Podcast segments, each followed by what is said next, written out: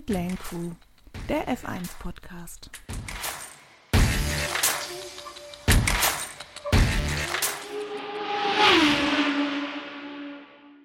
Hallo und herzlich willkommen, liebe Zuhörer. Ich begrüße euch ganz herzlich zu unserer letzten Folge für dieses Jahr. Mit mir dabei sind heute die liebe Claudia. Hallo zusammen, mich gibt's noch. Sehr schön, dass du heute wieder da bist. Und natürlich meine liebreizende Co-Moderatorin Rebecca. Hallo zusammen. Wie immer werden wir auch diese Folge gehostet von meinsportpodcast.de. So, meine lieben Formel 1-Freunde, ähm, eine, ich, will nicht sagen spannende Saison, aber eine aufregende Saison liegt hinter uns. Ich denke, jetzt ist der beste Zeitpunkt, nachdem wir ähm, das letzte Rennen jetzt ein paar Wochen zurückliegend haben, doch mal die Saison Revue passieren zu lassen. Ja, daher wollen wir uns jetzt in der Folge nicht unbedingt an den Rennen der Saison lang hangeln, sondern uns äh, jedes einzelne Team mal anschauen und mal gucken, wie für die einzelnen Teams halt die Saison so abgelaufen ist, was es für Highlights gab, was vielleicht nicht so gut gelaufen ist. Genau, und sprechen einfach dann da mal so ein bisschen auch über unsere persönlichen Highlights der Saison, Du weißt aber schon, dass es dann eventuell dazu kommen könnte, dass wir wieder so einen Rundumschlag äh, produzieren wie in einigen anderen Folgen vorher. Gehört doch dann auch dazu. Nochmal draufhauen. Man muss auch Kritik äußern, das stimmt, ja. Einige Teams werden es auch definitiv verdient haben. Wollen wir gleich mal anfangen? Ich würde sagen, wir beginnen mit dem Walk of Shame und fangen komplett ganz weit hinten an bei unserem Platz 10 der Gesamtwertung, das liebe Team Haas. Habt ihr denn erwartet, dass Haas auf Platz 10 äh, die Saison 2023 beenden wird? Ja, also es war für mich klar, dass sie nicht über Platz 9 hinauskommen, dass sie jetzt halt wirklich Zehnter, sogar mit vier Punkten Abstand nur werden. Hat sich für mich sehr schnell abgezeichnet, schon am Anfang der Saison. Also es lief ja gar nicht gut und auch alle Updates, die sie irgendwie währenddessen gebracht haben, so richtige Highlights fallen mir jetzt für das Haas-Team nicht ein, wenn ich ehrlich bin. Aber wie kann das denn sein? Ich meine, sie haben doch ihren schlechtesten Fahrer jetzt endlich äh, quasi gefeuert letztes Jahr und haben jetzt den überragenden Hülkenberg geholt. Ich dachte, Platz, Platz zwei hätte doch mindestens drin sein müssen, oder? Wobei man ja schon äh, anerkennen muss, dass Hülkenberg halt eigentlich schon eine gute Saison hatte, dafür, dass er so eine Shitbox von dem Team dahingestellt bekommen hat. Zumindest was die Qualis angeht, war er ja dann doch eigentlich schon ganz gut unterwegs. Das ist das, was ich auch gerade einschmeißen wollte, weil tatsächlich habe ich da auch nicht mitgerechnet, dass sie auf, auf der 10 landen. Also 8, 7 vielleicht, ähm, weil die ja, wie Rebecca sagte, halt da doch mit Hülkenberg im Quali doch das ein oder andere Mal relativ weit nach vorne gekommen sind.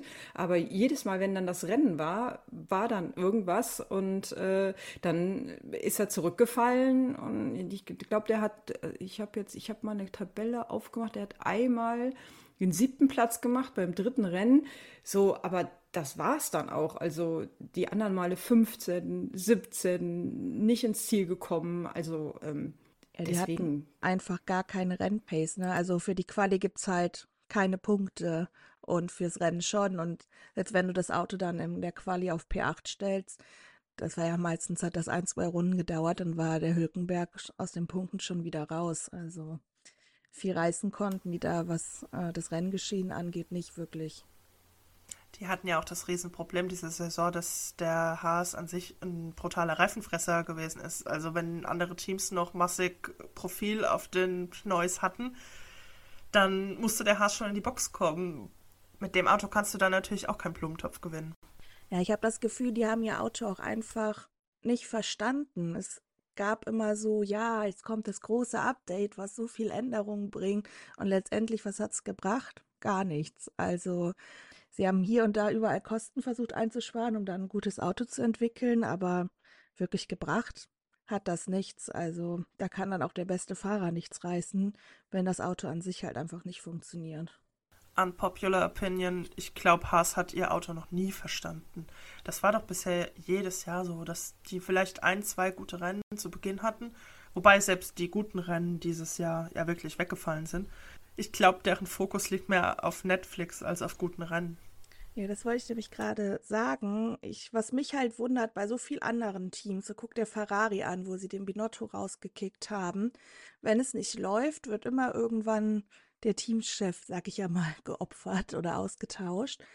Und bei Haas ist das irgendwie so gar kein Thema. Also ich denke mir, vielleicht ist auch der Günther Steiner einfach nicht der Richtige, um dieses Team voranzubringen. Also. Der Hintergrund bei Haas, äh, was auch gleichzeitig wohl das Problem der ganzen Sache ist, ja, ich gebe dir recht, eigentlich müsste man den Teamchef austauschen. Nur, ich bin mir nicht zu 100% sicher, aber ich habe mal irgendwo gehört, dass der Günther Steiner diese Idee eines Formel-1-Teams aber nicht das nötige Budget hatte. Und er somit in Gene Haas einfach einen Sponsor gefunden hat, unter anderem auch Namensgeber. Also es ist nicht der Gene Haas, der das Ganze wohl vorangetrieben hat, sondern Günther Steiner hatte die Idee, hat Geld gebraucht, dann haben die beiden sich zusammengetan. Und jemand, der ja eigentlich quasi die Idee des Ganzen hatte, den kannst du halt auch nicht einfach so vor die Tür setzen. Ich glaube, ähm, da ist der Hund begraben. Aber mittlerweile wäre das ja schon gar nicht mehr einfach so. Also es ist ja jetzt schon seit Jahren und auch ein Gene Haas hat ja wohl Interesse daran, das Geld, was er da reinsteckt, dass das auch zu Erfolgen führt. Und man kennt es ja von Drive to Survive, dass er da ja auch sehr oft sehr erbost war, sage ich mal. Ähm, also früher oder später, wenn ich da so viel Geld reinbuttern würde, würde ich mit dem Steiner mal sprechen, dass er entweder sich vielleicht mal irgendwen zur Seite holt, der ihn da unterstützt, oder dass halt der Steiner in einer anderen Rolle im Team bleibt und es aber einen neuen Teamchef gibt. Wäre jetzt mein Empfinden. Oder es gibt Verträge, von denen wir natürlich nichts wissen. Das ist natürlich der andere Punkt, was sehr gut sein kann. Ja. Vor allem jetzt als Marketingfigur funktioniert Steiner ja, ne? Gerade seit Drive to Survive hat er ja, was ich sagen muss, komischerweise eine ziemlich große Fanbase. Äh, und das hilft dem Team natürlich dann auch, was so ein bisschen auch Umsatz generieren mit Merch verkaufen, so einem Kram angeht. Deswegen vielleicht ist man da auch, dass man sagt, ja, dann halten wir eher an ihm fest. Ich denke, wir sind uns alle einig, dass Haas auch in den nächsten Jahren nicht unbedingt um die WM mitfahren wird. Würde mich sehr wundern, ja. Ja, mich auch. Ja, was können wir nächstes Jahr von Haas erwarten? Meint ihr, die reißen irgendwas oder wird es für die auch wieder Platz 10? Platz 10. Ich lege mich fest. Äh, ja, also ich bin mal gespannt, was Alfa Romeo so macht, weil bei denen im Hintergrund läuft ja im Moment auch viel, was so mit Audi und so angeht, ob die halt sich verbessern können, ob die so bleiben, weil sonst wird es, glaube ich, wieder so ein Kampf wie dieses Jahr, dass die beiden sich um 9 und 10 streiten. Aber mein Gefühl sagt auch eher, Haas landet wieder ganz hinten. Vielleicht haben sie dann irgendwann einen Kommandostand, wo auch nur noch Steiner alleine dran sitzt, um noch mehr Kosten einzusparen. Mal gucken, was sie sich so einfallen lassen. Aber dann auf so einem Klappstuhl mit Schirmchen. Ja, genau. Nur mit einem iPad in der Hand und mehr nicht. Ja. Und der Nico und der Kevin, die fahren dann nur noch Bobbycar statt Formel 1 Auto? Ja, oder hier so E-Roller oder so. ja, dann können sie auch gleich zur Formel E. Stimmt, ja. Und da Steiner ja so beliebt ist und eine etwas größere Fanbase hat, vielleicht bekommen die dann auch den extra Zuschauerboost und können dann um die WM mitfahren. Vielleicht naja. kann der Zuschauer demnächst für Steiner ähm, so äh, Anteil, also ja, es gab es doch mal bei ähm, Red Bull, wo du dir, wo du Fotos drauf machst, du hast doch gespendet und dann wurde ein Foto da drauf gemacht. Und vielleicht gibt es sowas dann auch für Günther Steiner demnächst. Der Fan zahlt irgendwas für ihn. Sein Gehalt oder so. Wer will das? Die ja, Fans. Ich wollte gerade sagen, also ich glaube, es gibt ja doch schon viele, die Günther Steiner sehr mögen und seine Art. Liebe Zuhörer, wir nicht.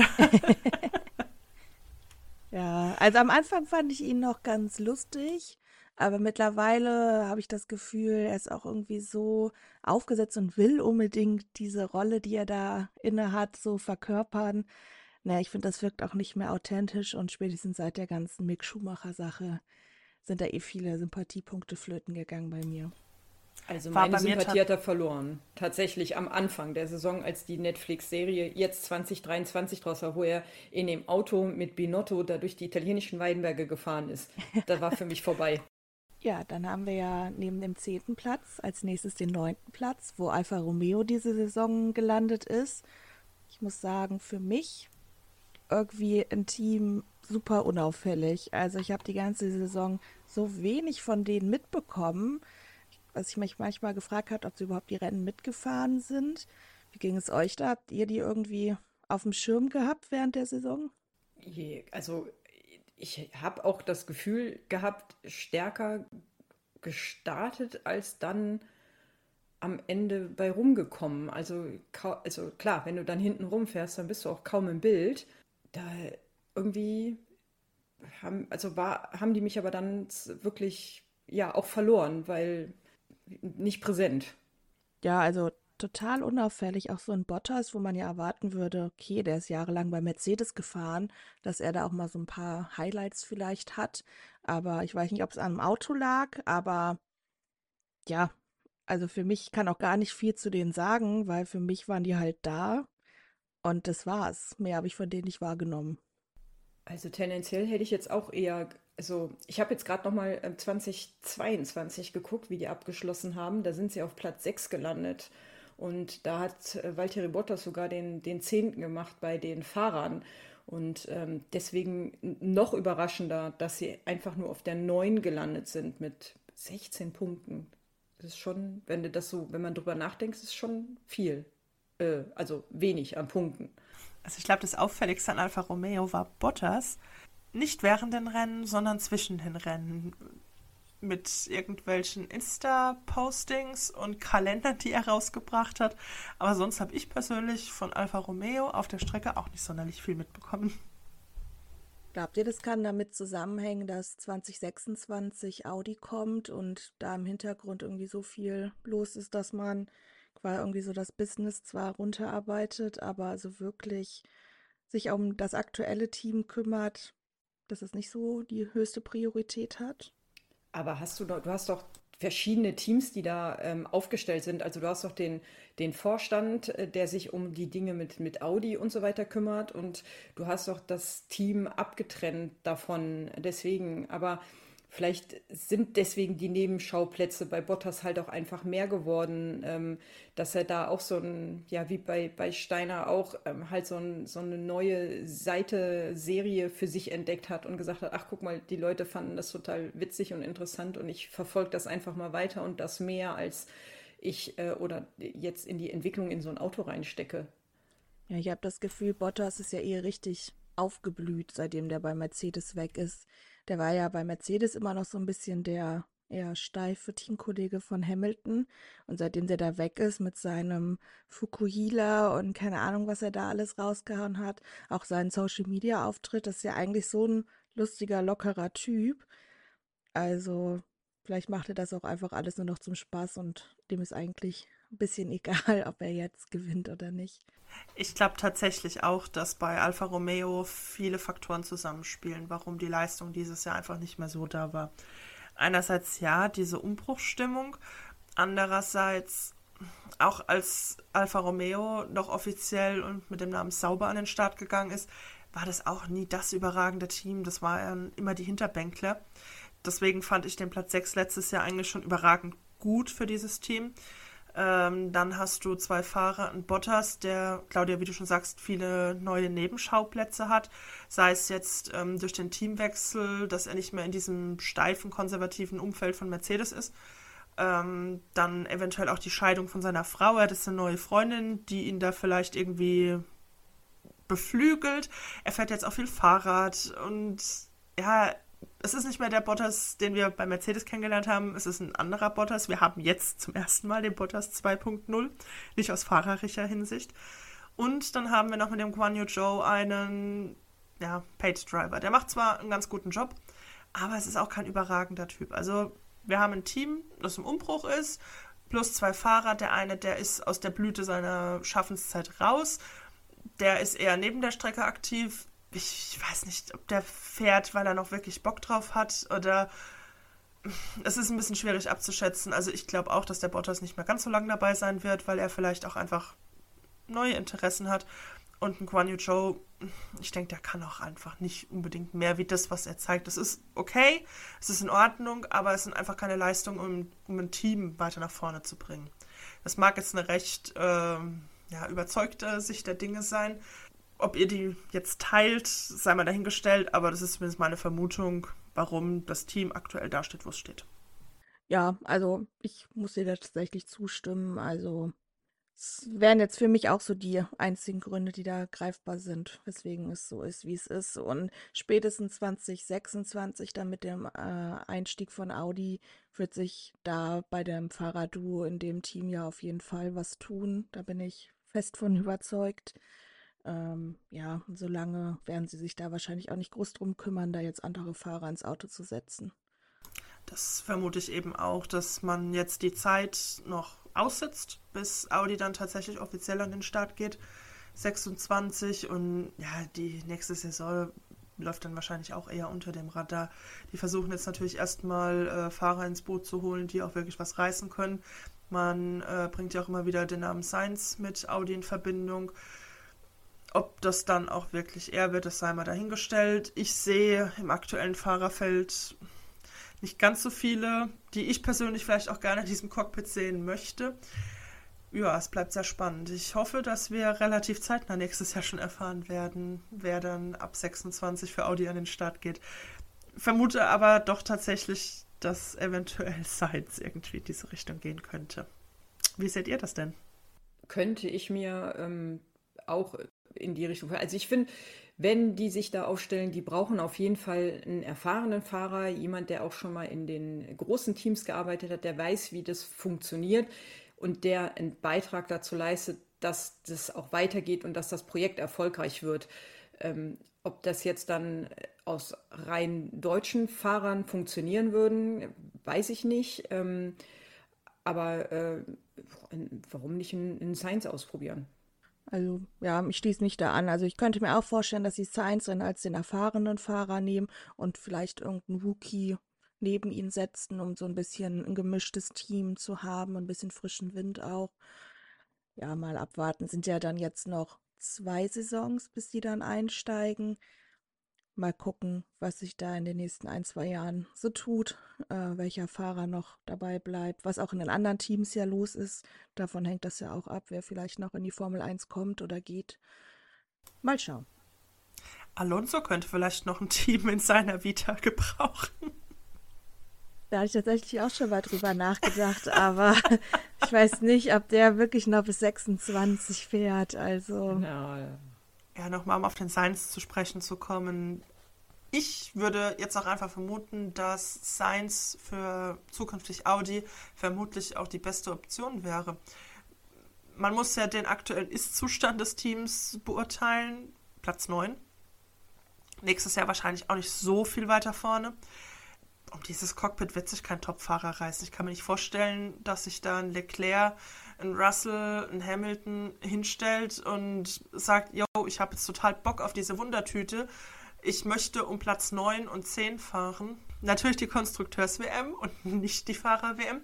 Ja, das heißt, du kannst mit einem Auto, was so eine Wundertüte ist, einfach keinen Top-Fahrer engagieren. Da wäre meiner Meinung nach ein Sainz als besserer Mittelfeldfahrer, und das ist er in meinen Augen, schon eigentlich die beste Option für Audi, wenn sie ihn dann bekommen sollten. Also wenn sie ihn bekommen, dann äh, oder ihn zu bekommen, wäre dann tatsächlich die beste Option. Damit, also du würdest nicht am Ende rumfahren, ähm, würdest relativ schnell Input kriegen, wohin das Fahrzeug entwickelt werden muss. Und ähm, glaube, also aus, von, von seiner Warte halt auch schon sehr viel dazu beitragen, ähm, um ein gutes Mittelfeldteam zu werden und nicht auf 9, 10 ins Ziel zu kommen.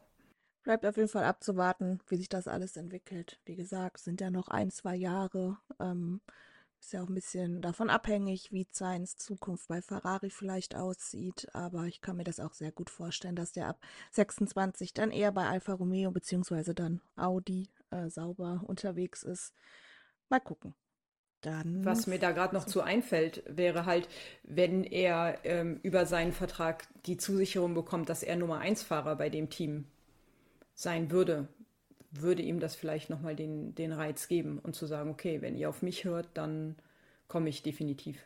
Ist er denn aktuell kein Nummer 1 Fahrer? Nein. Nein. Ganz 50 klares Nein, also jetzt nicht von der Teamsicht aus. Also Ferrari sieht ihn auf jeden Fall nicht als äh, die Nummer 1 bei sich im Team. Er ist der Ferrari-Fahrer, der diese Saison Rennen gewonnen hat. Das stimmt wiederum, aber. Egal, auf dieses Team werden wir nachher noch zu sprechen kommen. Genau. Und es könnte salty werden. Ja, von einem Alpha zum nächsten, wenn wir uns dann mal die äh, Konstrukteurs-WM von dieser Saison anschauen. Platz 8, Alpha Tauri. Finde ich überraschend, dass sie so recht weit unten unterwegs sind. Gab aber ja während der Saison auch viel Trubel, was mit Fahrerwechsel und Fahrerleistungen einhergeht. Ja, wie seht ihr das? Hattet ihr am Anfang der Saison noch erwartet, dass sie doch recht weit unten landen? Tatsächlich ja. Ich habe die eigentlich nicht weiter vorne auf dem Schirm gehabt, weil für mich irgendwo klar war, da kommt jemand Neues ins Team. Gasly geht. Gasly war eigentlich immer der Punktegarant für Alpha Tauri. Ähm, von Tsunoda, ja, hm, möchte jetzt nicht zu viel Böses sagen, aber ja, er war jetzt auch in der Vergangenheit nicht unbedingt der Fahrer, der das Team geführt hat und immer in die Punkte gefahren ist. Also es war schwierig. Und letztendlich ist es auch so geworden. Ich hätte halt zumindest gedacht, dass sie besser als Williams abschneiden, wo wir, die wir ja gleich noch zu sprechen kommen. Äh, das fand ich halt doch schon überraschend, dass sie dann ähm, jetzt in der gesamten Saison betrachtet hinter Williams gelandet sind. Ähm, aber wie du meintest, so, den hat, glaube ich, so ein, so ein Topfahrer gefehlt, also ich nenne es mal Topfahrer, der halt kontinuierlich Punkte einfangen kann. Und das ist, wie du sagst, in meinen Augen auch nicht zu Noda. Dann hatte man De Vries erst da drin sitzen, der dann sehr schnell auch ausgetauscht wurde gegen den Ricardo, der dann auch noch verletzt war. Also ja, das lief auch alles wirklich nicht optimal. Also ich hätte sie tatsächlich, wenn, also in meinem persönlichen Ranking auch vor Williams ähm, gestellt, also ähm, im Gesamten eigentlich. Ähm, aber da fehlt wahrscheinlich halt tatsächlich, da fehlt der erfahrene Fahrer. Dann haben sie, wie ihr gesagt habt, den Austausch gehabt ähm, mit äh, Ricciardo, dann Lawson drinne, Lawson, der ähm, dann sehr gut performt hat, aber keine Stabilität innerhalb der Fahrer. Und dann sind es insgesamt vier Fahrer, die dem Team immer Informationen geben, wohin das Auto entwickelt werden soll. Und ähm, dann, also ich glaube, die können richtig gut feiern, dass sie den achten Platz tatsächlich noch gemacht haben, über die Saison gesehen. Äh, ja, da stimme ich dir zu. Also bei dem ganzen Chaos, was die da hatten, ist es schon überraschend, dass sie dann ja sogar mit, ja, ich glaube, fast zehn Punkte waren es Abstand zu Alfa Romeo den achten Platz geholt haben. Und zu Williams war es ja auch sehr eng. Also die beiden waren ja sehr dicht aneinander. Mal gucken, wie es dann nächste Saison läuft, wenn Tsunoda und Ricardo dann hoffentlich die ganze Saison im Auto sitzen und da nicht so ein Hin und Her ist, ob dann Daniel Ricardo halt derjenige ist, der quasi dann die Rolle von Gasly von letzter Saison übernimmt und irgendwie schafft fürs Team kontinuierlich die Punkte einzufahren. Was haltet ihr denn generell von dieser strategischen Entscheidung von Red Bull, den Nick de Vries nach einer halben Saison schon auszutauschen? Hättet ihr das als Teamchef genauso gemacht oder hättet ihr, oder hättet ihr ihm noch ein bisschen mehr Zeit gegeben? Ich hätte ihm noch mehr Zeit gegeben. Also ich meine, wenn man einem Tsunoda die Zeit geben kann, ähm, zu formen und mit ihm zu trainieren und ähm, ihn in gewisse Bahnen zu lenken, dass er ruhiger wird und so weiter, dann hätte ich mir das ganz dolle von denen auch für einen De Vries gewünscht. Ich meine, der ist letztes Jahr ein Rennen gefahren, hat da mega abgeliefert und kommt dann in ein neues Team, muss sich da zurechtfinden, für den war alles neu und so weiter. Und dann halt wirklich zu sagen, weil er nicht performt, so jetzt ist hier Feierabend, den dann auszutauschen, dem hätte ich definitiv noch eine Chance gegeben. Was, was, haben die sich denn gedacht? Also, dass er, dass er kommt und seinen Superumhang anhat und von Anfang an hinter dem Verstappen ähm, sich platziert? Also, jetzt mal ehrlich. Ich hätte ihm auch definitiv mehr Zeit gegeben. Klar, er ist nicht in die Punkte gefahren, aber Zunoda ist in der gleichen Zeit auch nur zweimal in die Punkte gefahren, hat jeweils einen Punkt geholt. Ja, und ich möchte eigentlich gar nicht wieder drauf eingehen. Ich finde den Move eigentlich von De Vries zu Ricardo, ich nenne es mal zweifelhaft, ohne jetzt wieder zu böse Worte zu finden. Ja, kann es auch nicht nachvollziehen. Und auch den Vergleich zu Tsunoda, da bin ich absolut komplett bei dir. Der bekommt Jahr um Jahr immer wieder einen neuen Vertrag, hat noch nie wirklich so mit Leistung brilliert und mir fehlt da jegliches Verständnis. Da muss definitiv mehr als ausschließlich fahrerische Leistung dahinter stecken. Das Ding ist, äh, die haben ja De Vries noch nicht mal die halbe Saison gegeben. Der wurde ja schon vor der Sommerpause irgendwann rausgekickt. In Spa war ja schon der Ricardo im Auto. Und ich finde halt, wenn man ihn auch im Vergleich zu den anderen Hookies diese Saison mal betrachtet, so ein Sargent zum Beispiel, der war jetzt auch nicht besser als ein De Vries. Und der hat man ja gesehen, hat zumindest am Ende der Saison noch eine Entwicklung hingelegt. Ich bin mir sehr sicher, dass Nick de Vries, wenn man den im Auto gelassen hätte, das auch geschafft hätte. Also ich fand es auch sehr unfair, dass man ihn nicht mal bis zur Sommerpause dann noch die Chance gegeben hat. Ja, aber es ist halt auch so ein bisschen typisch Red Bull, böse gesagt. Ist ja nicht das erste Mal. Und ich glaube, es spielt auch viel damit rein, dass man Daniel Ricciardo wieder im Auto haben wollte zu Marketingzwecken und zur Außenwirkung und so. Ja, schwierig. Ich wollte es gerade auch schon sagen. Red Bull wäre einfach nicht Red Bull, wenn sie das nicht getan hätten. Hm. Kennt man ja von ihnen. In meinen Augen war dieses Jahr der beste Alpha Tauri-Fahrer Liam Lawson.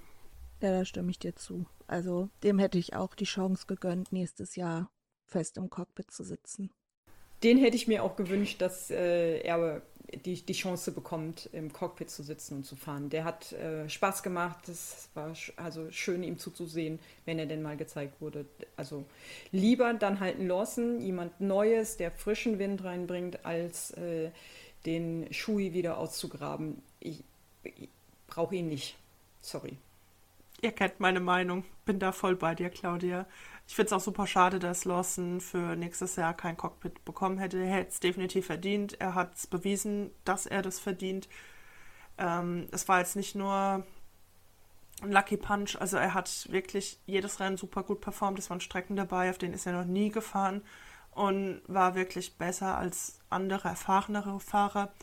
Finde es nicht ganz nachvollziehbar, dass er für nächstes Jahr einfach kein Cockpit bekommen hat und dass man den Shui, finde ich einen super Spitznamen, dann doch wieder ins Cockpit gesetzt hat. Hm. Aber Lawson baut sich ja jetzt gerade ein zweites Standbein als YouTuber auf. Der hat sein erstes YouTube-Video hochgeladen und äh, geht unter die Vlogger. Da weißt du mehr als ich. Ja. Vielleicht hat man ihm auch gesagt, du musst dich ein bisschen besser verkaufen, wie in Daniel Ricciardo zum Beispiel, dass ich dachte, okay, ich muss ein bisschen mehr präsent sein, auch was so die Medienwelt angeht. Boah, aber ist das nicht traurig, dass ein Fahrer, der einfach medial eine größere Präsenz hat, einen Vorzug augenscheinlich bekommt? That's a business. Es halt, geht halt viel um Geld, ne? Da spielt sowas halt auch mit rein. Was, wen wollen die Fans sehen? Wen mögen die Fans? Und ich glaube, da sind wir uns alle einig, dass es in der Formel 1 schon lange nicht mehr nur um die reine fahrerische Leistung geht. Das ist leider so und das ist auch eine Entwicklung, die mir persönlich echt nicht gefällt. Ich finde es auch schwierig, auch gerade so Paid Driver und sowas. Ähm, klar, man braucht das Geld, es ist ein teurer Sport, aber ja, manchmal würde ich mir auch wünschen, dass es ein bisschen weniger eine Rolle spielt, wer da die besten Sponsoren hat oder der coolste Typ ist und dass es mehr darum geht, wer dann die beste Leistung auf der Strecke bringt. Ja, ich glaube, wenn du als ich nenne es jetzt mal Drive to Survive Fan dazugekommen bist, dann kennst du es nicht anders. Aber wenn du jetzt ähnlich wie ich seit 25 Jahren diesen Sport verfolgst, es gibt Leute, die noch weitaus länger dabei sind als Fan, ähm, ja, dann hast du da vielleicht, glaube ich, nochmal ein ganz anderes Auge darauf. Auch gerade Claudia, du schaust ja noch ein bisschen länger als ich. Früher hattest du wenigstens noch irgendwo die Chance, wie zum Beispiel Michael Schumacher, überhaupt mit Leistung zu brillieren und zu überzeugen. Jemand, der so schlechte finanzielle Möglichkeiten hatte zu Jugendtagen wie Michael Schumacher, klar, der hatte auch Sponsoren. Aber das waren Sponsoren, die ja vielleicht ein bisschen Ausrüstung gekauft haben, aber keine Millionendeals. Michael Schumacher wäre in der heutigen Zeit niemals in den Formel 1 Cockpit gekommen. Und das finde ich einfach schade, weil Wer weiß, wie viele Talente es noch da draußen auf dieser weiten Welt gibt, die niemals in den Rennsport finden oder in den Formelsport, weil einfach die finanziellen Mittel nicht da sind. Das ist also das, schade.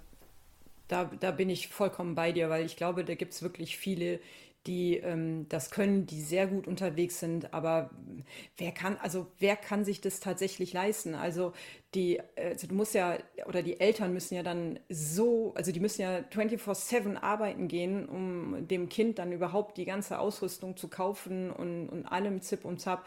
Ähm, also und, und dahin zu kommen, was dann halt ein Schuhmacher nachher erreicht hat ähm, in, seiner, in seiner Laufbahn, die Wege gegangen, die Treppen gegangen, der hat natürlich auch da nachher eine Arbeit reingesteckt. Der hat ja gar, wie ein Berserker, ähm, war der äh, kontinuierlich nur auf der Strecke. Das sind natürlich alles ganz andere äh, Zeiten. Es hat sich ja vieles verändert. Der Simulator steht mehr im Vordergrund die, die Autos dürfen gar nicht mehr außerhalb von irgendwelchen Drehzeiten oder den Rennwochenenden gefahren werden und entwickelt werden. Das läuft alles äh, digital, sage ich einfach mal ab. Und ähm, deswegen, also die, die Leistung, die halt, also, oder das, was halt früher noch so war, dieses, wir entwickeln das Auto weiter und wir drehen die eine Stellschraube drehen eine Runde im Kurs, dann drehen wir die andere Stellschraube, drehen wieder die Runde und gucken so, dass wir das perfekte Auto hinkriegen. Ähm, das, das ist ja gar nicht mehr. Das beste Beispiel als Opfer von dem, was du gerade geschildert hast, Claudia, ist meiner Meinung nach Mercedes. Die haben sich doch mit dem neuen Reglement auf Daten im Windkanal verlassen. Das heißt, in diesem Windkanal gehst du ja eigentlich von optimalen Streckenbedingungen aus. Und da gab es dieses Bouncing ja quasi gar nicht. Also hätten die mehr als nur diese elektronischen Daten gehabt, dann wäre der Mercedes letztes Jahr vermutlich gar nicht so schlecht geworden, wie er dann tatsächlich ist, weil die Daten, die sie vorliegen hatten, einfach nicht der Realität entsprachen. Und hätten die mehr testen können, real, auf einer echten Strecke, dann hätte es dieses Bouncing-Problem für die vielleicht so gar nicht gegeben. Dann wäre das zumindest viel früher aufgefallen, dass das Auto so reagiert. Weil ähm, ich meine, der Simulator ist, da steht der Bildschirm vor dir, du hast die, ähm, die, die, das Lenkrad und aber, aber alles andere fehlt dir ja. Dir fehlen die Reifen, dir fehlt die Aufhängung, dir fehlt der Untergrund tatsächlich ja und ähm, die Winde, also alles das, was das Echte halt bringt, ähm, hast du ja alles nicht. Und deswegen ähm, haben die halt, glaube ich, ja dann auch natürlich daran festgehalten, haben gesagt, das Ding kann gar nicht so schlecht sein, wie es ist. Aber ja, also letztes Jahr hätten, wären sie dann tatsächlich auch noch besser gewesen, wenn das Problem nicht so da wäre. Fakt ist, die hätten einfach schon in der Winterpause während den Tests gemerkt, dass diese Zero-Pods scheiße sind und nicht funktionieren. Naja, dafür haben sie aber trotzdem, auch wenn das Konzept gar nicht so hundertprozentig denen gepasst hat, sind sie trotzdem in der Konstrukteursweltmeisterschaft jetzt Zweiter geworden. Also, aber wir kommen da ja gleich nochmal drauf deswegen ist es doof, jetzt da schon vorab zu greifen. Das stimmt. Und ich würde vorschlagen, wir machen jetzt mal ganz kurz Werbung und sind gleich wieder für euch da. In rund 40 Folgen habt ihr mich jetzt schon sagen hören, I want to tell you about the Beatles. Ich habe euch die Geschichten zu ihren Alben und ihren Songs erzählt, euch ihre wichtigsten Wegbegleiter und Vertraute vorgestellt und natürlich die Orte, die für die Bandgeschichte eine wichtige Rolle spielten. Habt ihr die drei bisherigen Staffeln schon durchgehört? Nein? Na, worauf wartet ihr dann noch? Rein in den Podcatcher eurer Wahl und einfach mal losgehört. Und folgt gerne auch unserem Instagram-Kanal iwtty-Beatles Podcast. Halli, hallo, da sind wir auch schon wieder für euch zurück und starten mit dem nächsten Team. Unser Platz 7 der Konstrukteursweltmeisterschaft, Williams. Wir hatten es ja gerade schon mehrfach angesprochen, dass wir alle doch ein bisschen überrascht waren, dass Williams doch tatsächlich in Anführungszeichen so weit vorne die WM beendet hat. Ja, also hatte ich ja gerade schon gesagt, äh, fand ich sehr überraschend. Albin hat aber das ganze Jahr über einen super Job gemacht. Äh, Sargent wiederum, ich glaube, das hatten wir auch in unseren letzten Episoden zu den Rennen nicht unbedingt so. Äh, deswegen überraschender, dass Al äh, Albin dann alleine quasi es geschafft hat, so ein bisschen das Team auf Platz 7 zu hieven. Ähm, ja, ich gönne es denen total. Ich finde, es ist ein sehr sympathisches Team und hoffe für die, dass es in der nächsten Saison, wenn Sargent sich dann auch noch ein bisschen zusammenrauft, vielleicht sogar noch einen Platz weiter nach vorne geht. Ja, freut mich auch mega für die, die ähm, so lange auch immer hinten rumgekraxelt sind und so weiter, dass sie endlich äh, mit Elben einen Fahrer haben, der sich gut im Mittelfeld halten kann, ähm, die Platzierungen heimgefahren hat äh, mit, mit sieben und zehn und acht und so die Hamsterpunkte geholt hat. Ähm, ganz toll. Klar, ein, ein Sergeant ähm, ist dagegen halt dann ein bisschen untergegangen, hat's Auto wettgeworfen, ist nicht reingekommen. Ähm, klar, wenn du dann als Fahrer dann auch noch die ganze Zeit deine Negativschlagzeilen hast und aus dem Auto geschrieben wirst ähm, und dir dann aber das Team sagt, pass mal auf, ne, schalte die, die Außenwelt einfach mal ab und konzentriere dich einfach mal wieder auf dich ich fand es toll, wie der sich zum Ende der Saison dann wieder entwickelt hat und dass er stabil geworden ist und ähm, dass er wirklich auch die Chance bekommt, nächstes Jahr nochmal den, den Williams zu fahren. Und ich hoffe, dass er dann mit Elben zusammen äh, oder dass er halt durch Elben auch noch was lernt und äh, dann nächstes Jahr auch bessere ähm, ja, Platzierungen halt heimfahren kann und ja, mental nochmal gestärkter da reingeht. Ich finde es gut, dass sie ihn nicht ausgetauscht haben jetzt nach der Saison. Falls ihr es natürlich noch nicht mitbekommen habt, liebe Zuhörer, Sergeant ist mittlerweile bestätigt, weil in unserer letzten Folge war er es noch nicht. Ja, ansonsten, was mich ein bisschen nervt mittlerweile, dass Alban jetzt wirklich eine gute Saison hatte. Und sofort gehen die Gerüchte los. Alban nächstes Jahr im Ferrari, Alban im Mercedes, vielleicht doch wieder zurück zu Red Bull. Warum kann er nicht einfach bei Williams bleiben und dieses Team, was ja einst mal wirklich ein Weltmeisterteam war, wieder nach vorne mitentwickeln. Gibt es die Option bei den Leuten einfach nicht? Oder sind Gerüchte einfach so super spannend, um im Gespräch zu bleiben? Was ist da der Hintergrund? Ich finde ja auch, man hat bestes Beispiel mit Mercedes, wie schnell es gehen kann, dass ein Top-Team auf einmal nicht mehr das oberste Top-Team ist. Genauso kann es ja sein, dass ein Team, was sonst eher weiter hinten war, sich halt kontinuierlich nach vorne arbeitet und das macht Williams ja im Moment. Und ich habe das Gefühl, dass Alban sich da in dem Team auch sehr wohl fühlt, was man so mitkriegt. Ich sehe da für ihn jetzt im Moment auch keinen Grund, sich dann als zweiter Fahrer irgendwie in ein Top-Team zu setzen, ähm, wo er dann vielleicht sich wieder dem beugen muss, was halt der erste Fahrer im Team will. Und vor allem würde er ja auch Gefahr laufen. Aktuell hat er den Sergeant als Teamkollegen. Die große Unbekannte, man weiß jetzt nicht, ist Sargent vielleicht einfach wirklich echt schlecht und wir haben deswegen diesen extremen Unterschied zwischen beiden Fahrern? Oder ist Albon einfach so extrem gut? Man weiß es gerade nicht, aber aktuell genießt er einfach den Status als der Fahrer, der deutlich, deutlich besser ist als sein Teamkollege. Warum sollte das aufgeben? Und gerade, wie du schon sagst, wenn er sich einfach unglaublich wohl fühlt. Ich glaube auch, dass er einfach mit James Vowles gut klarkommt. Und er stärkt ihm ja auch den Rücken gab es auch diesen tollen Funkspruch im letzten Rennen. Äh, da hat er sich bei ihm auch nochmal bedankt und man hat wirklich so das Gefühl bekommen, dass da echt eine gute Stimmung bei denen herrscht. Und ich sehe da auch keinen Grund, das aufzugeben, gerade weil Ferrari immer wieder im Gespräch war. Und wieso soll er sich diese vergiftete Stimmung bei den Italienern geben, wenn er doch eigentlich echt zufrieden sein kann bei Williams? Das leuchtet mir nicht so ganz ein. Ich muss auch sagen, bei Ferrari sehe ich den halt überhaupt nicht. Also in meinen Augen würde der da überhaupt nicht ins Team passen und irgendwie in dieses ganze Ferrari-Universum. Da ist er mit Williams wirklich besser bedient und ja, es läuft ja gut. Äh, klar, Podien wären jetzt vielleicht auch noch ganz nett. Aber er hat ja auch in einem Top-Team schon mal eine nicht so gute Erfahrung gemacht, damals mit Red Bull. Ich glaube, da ist er jetzt erstmal froh, wenn er bei Williams da einen guten Platz hat, wo er sich wohlfühlt, wo das Auto jetzt kontinuierlich besser wird. Und dann mal gucken, was die nächsten ein, zwei Jahre bringen. Ja, freut mich auch für ihn, weil, wie du sagst, Rebecca, dass er ja bei Red Bull auch ganz andere Erfahrungen gemacht haben. Die haben ihn auch irgendwann genommen, ausgetauscht, äh, ihn runtergeschrieben, dass er nichts könnte. Und hier oder diese Saison hat er bewiesen, der ist kein schlechter. Der kann das, der kann das Auto in, in die, die, Top Ten bringen, ähm, wenn er im, im Hintergrund entsprechend unterstützt wird. Und das hat er bei Williams keine Frage. Und das soll er weitermachen und ich hoffe, dass er nächstes Jahr da auch anknüpfen kann und weitermacht, so wie er gerade unterwegs ist. Ich muss gestehen, als das damals äh, bekannt gegeben wurde, dass Williams den Alben verpflichtet hat, ich war nicht so überzeugt und dachte mir so, okay, der hat doch bei Red Bull eigentlich gezeigt, dass es da vielleicht ein bisschen fehlt und hm, Schauen wir mal, aber Williams ist jetzt eh nicht so das beste Team.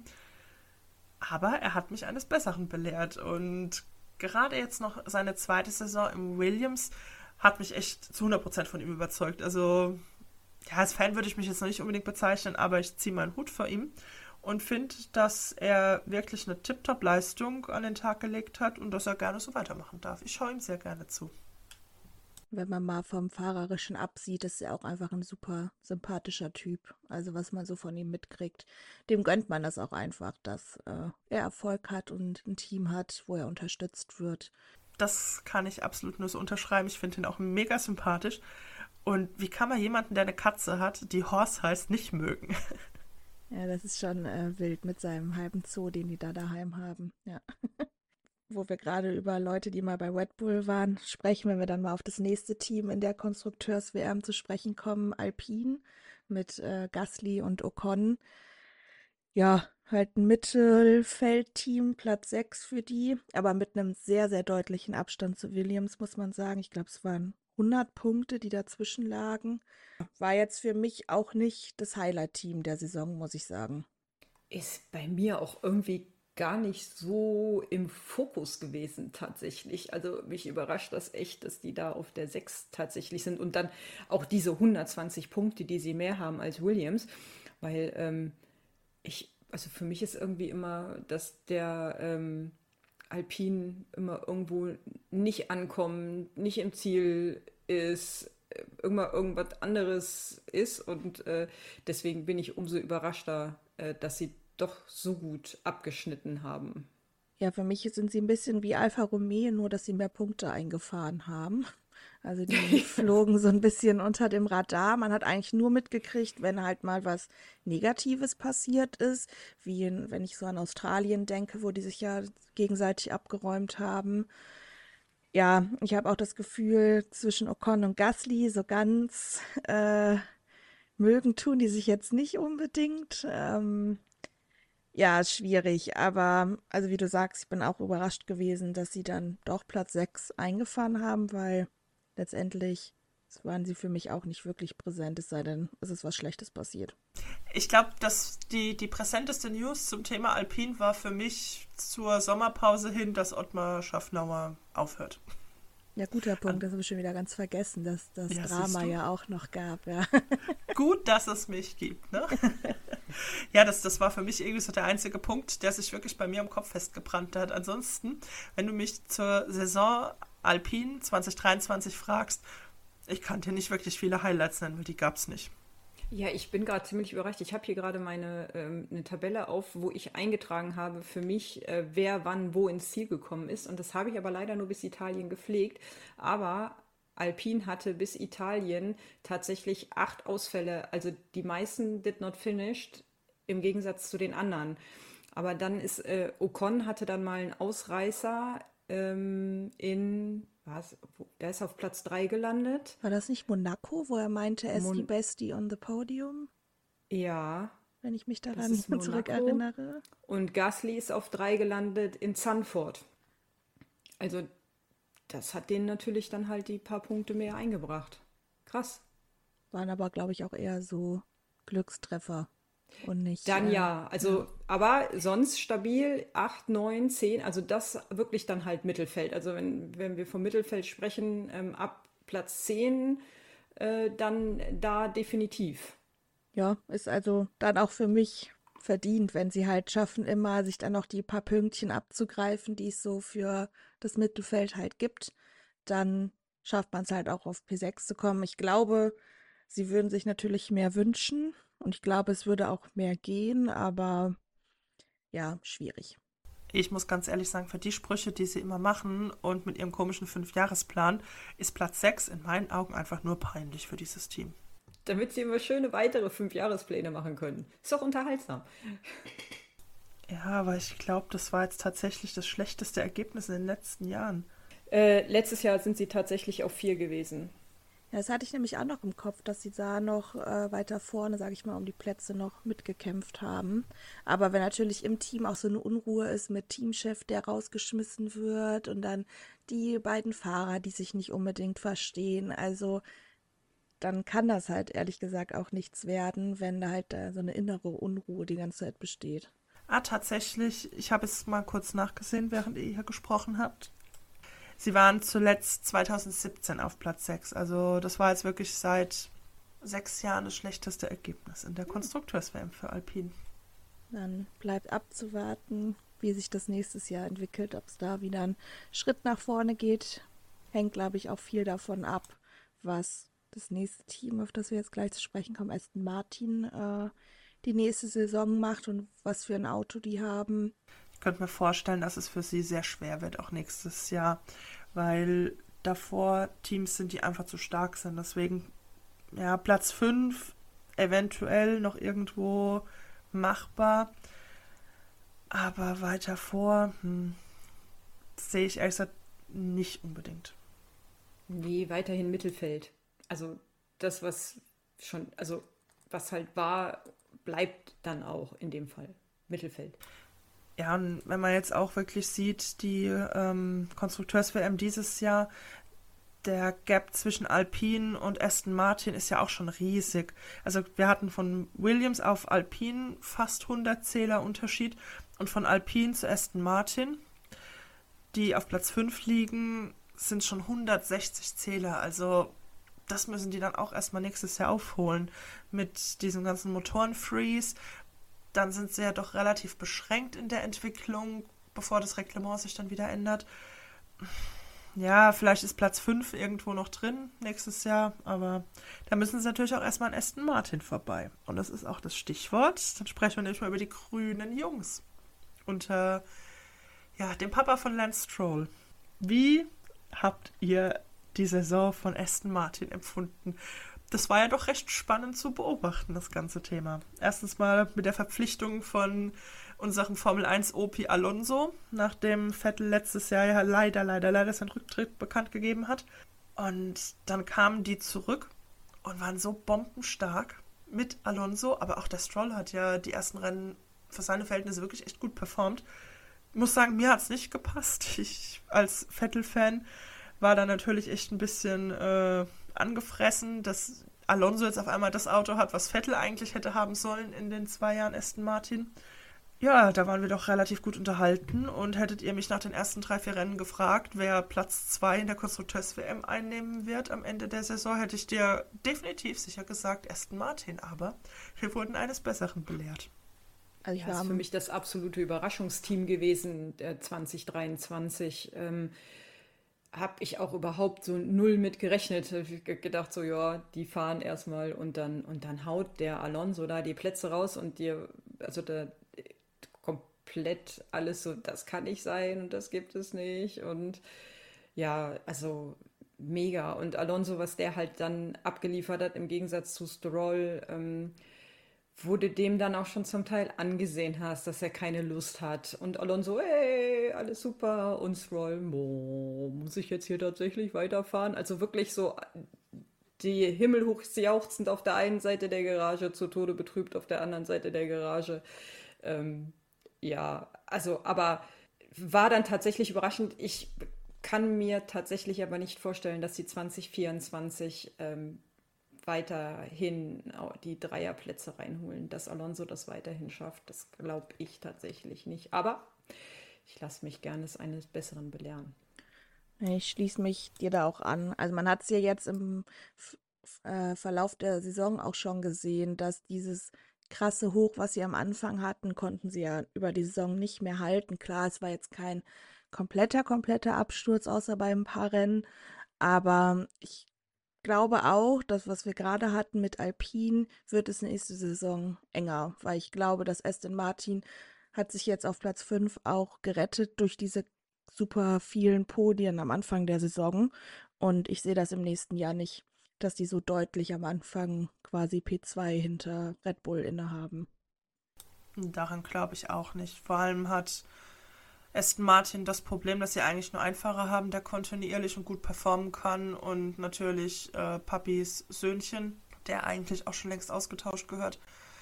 Aber der wird uns wohl noch die nächsten Jahre erhalten bleiben und somit haben wir eigentlich nur einen Fahrer, der wirklich Punkte holen kann. Von daher denke ich auch, wir werden einen Kampf haben zwischen den drei hinteren Plätzen Williams, Alpha Tauri, Alfa Romeo und Haas. Es sind doch vier, keine drei, Entschuldigung. Dann vermutlich ein Kampf zwischen Alpine und Aston Martin. Und dann der Rest.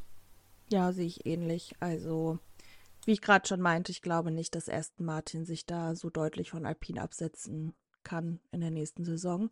Ich lasse mich gerne vom Gegenteil überzeugen. Wo ich dir aber allerdings ein bisschen widersprechen muss, ist Stroll. Ja, der hatte so ein bisschen die Null-Bock-Einstellung, aber ich fand zum Ende der Saison jetzt ist er doch schon besser geworden und hat ja auch bessere Ergebnisse eingefahren. Ich weiß nicht, wo es da auf einmal Klick gemacht hat, aber wenn er das beibehält für die nächste Saison, könnte ich mir vorstellen, dass er da auch ein bisschen an Alonso zumindest ranrückt. Diese Highlights hatte er aber schon so oft. Also über die Jahre gesehen gab es da immer mal wieder wirklich gute Ergebnisse. Ich erinnere mich zurück, wann war das? Das war die letzte Racing Point-Saison, äh, ähm, als sie quasi den Vorjahres-Mercedes in Pink hatten. Ich weiß nicht mehr, welches Rennen das war. Es war auf jeden Fall im Regen und er ist aufs Podium gefahren. Also gerade in dieser Saison hat er wirklich oft gute Ergebnisse abgeliefert und da haben auch wirklich viele sich so ein bisschen revidiert mit der Meinung über Stroll. Aber wie gesagt, es war schon ganz häufig so, dass er diese Highlights hatte, aber auf diese Highlights folgen auch immer wieder ganz, ganz viele Lowlights. Deswegen sehe ich in ihm einfach keine Konstante. Er ist nicht so schlecht, wie viele sagen. Da bin ich absolut auch bei den Mädchen, die ihn da in Schutz nehmen. Er ist nicht der schlechteste, aber er ist kein Fahrer, auf den man wirklich setzen kann, der konstant das Auto auf dem gleichen Level bewegt und ähm, er wird auch nicht auf das, an das Niveau von einem Alonso ranreichen. Und deswegen sehe ich das ein bisschen schwierig. Alpine dagegen hat zwei Fahrer, die auf einem relativ ähnlichen Niveau performen. Die haben es dann einfach leichter, wie jetzt ein, ein Team, das zwei so unterschiedliche Fahrer hat. Ja, bleibt mal abzuwarten. Die nächste Saison ist ja jetzt nicht mehr so lange zum Glück hin, sind ja, ich glaube, noch zweieinhalb Monate jetzt. Und dann mal schauen, was Aston Martin am Anfang der nächsten Saison so abliefern kann. Ich würde sagen, wir gehen dann auch einfach schon mal einen Platz weiter nach oben in der Konstrukteurs-WM, Platz 4 mit McLaren. Das Achterbahnteam dieser Saison, würde ich es vielleicht nennen. Ja, die hatten im Gegensatz zu Aston Martin einen absolut katastrophalen Start in die Saison mit ihrem Traktor, den sie da entwickelt haben. Ab Silverstone hat sich das dann aber ja drastisch ins Gute gedreht und sie konnten auf einmal P2 einfahren, P3 und waren da hinter Red Bull meistens als zweites Team gesetzt. Ja, wie habt ihr das empfunden? Dachtet ihr am Anfang der Saison, oh, die Saison für McLaren ist gelaufen oder hattet ihr noch die Hoffnung, dass sich das irgendwie drehen kann? Ich war voller Hoffnung, weil das war letztes Jahr ganz ähnlich. Aber waren die ähm, letzte Saison auch wirklich so schlecht am Anfang? Die waren sauschlecht. Die waren nämlich letztes Jahr zu Beginn der Saison auf gleichem Level wie Aston Martin und die waren auch sauschlecht. Ja, also ich muss sagen, ich war Anfang der Saison nach den ersten zwei Rennen, dachte ich schon so, ah, vielleicht gucke ich einfach gar nicht mehr weiter. äh, war etwas gefrustet, weil egal was sie gemacht haben, sind immer irgendwie im hinteren Drittel gelandet. Umso glücklicher war ich natürlich dann ab Silverstone mit dem Update, dass sie das so krass rumreißen konnten, das Steuer. Also es war ja nicht nur ein kleiner Sprung, es war ja aus dem Keller aufs Dach so ungefähr. Wobei ich ganz kurz korrigieren muss. Ähm, letztes Jahr war das tatsächlich nur im ersten Rennen, dass sie so schlecht waren. Also der Sprung nach vorne, der hat schon im zweiten Rennen stattgefunden. Mhm. Aber das hat sich bei mir irgendwie im Kopf festgebrannt, dass die im ersten Rennen auch echt richtig schlecht abgeschnitten hatten. Ja, ist ja auch meistens ne, so das erste Rennen, da zeigen alle das erste Mal, was sie können. Und wenn man da schlecht abschneidet, das bleibt halt immer so ein bisschen hängen, sage ich mal. Also, also schon sehr schön zu sehen, dass tatsächlich hier ein Update ähm, auch mal richtig zu sehen ist. Also wenn man wirklich den, den Anfang der Saison und die Plätze, die da noch kommen, ähm, also mit 17, 15, 9, 11, 17, 19, wo du echt denkst, so, ich habe überhaupt gar keinen Bock mehr, ich will das Auto nicht fahren.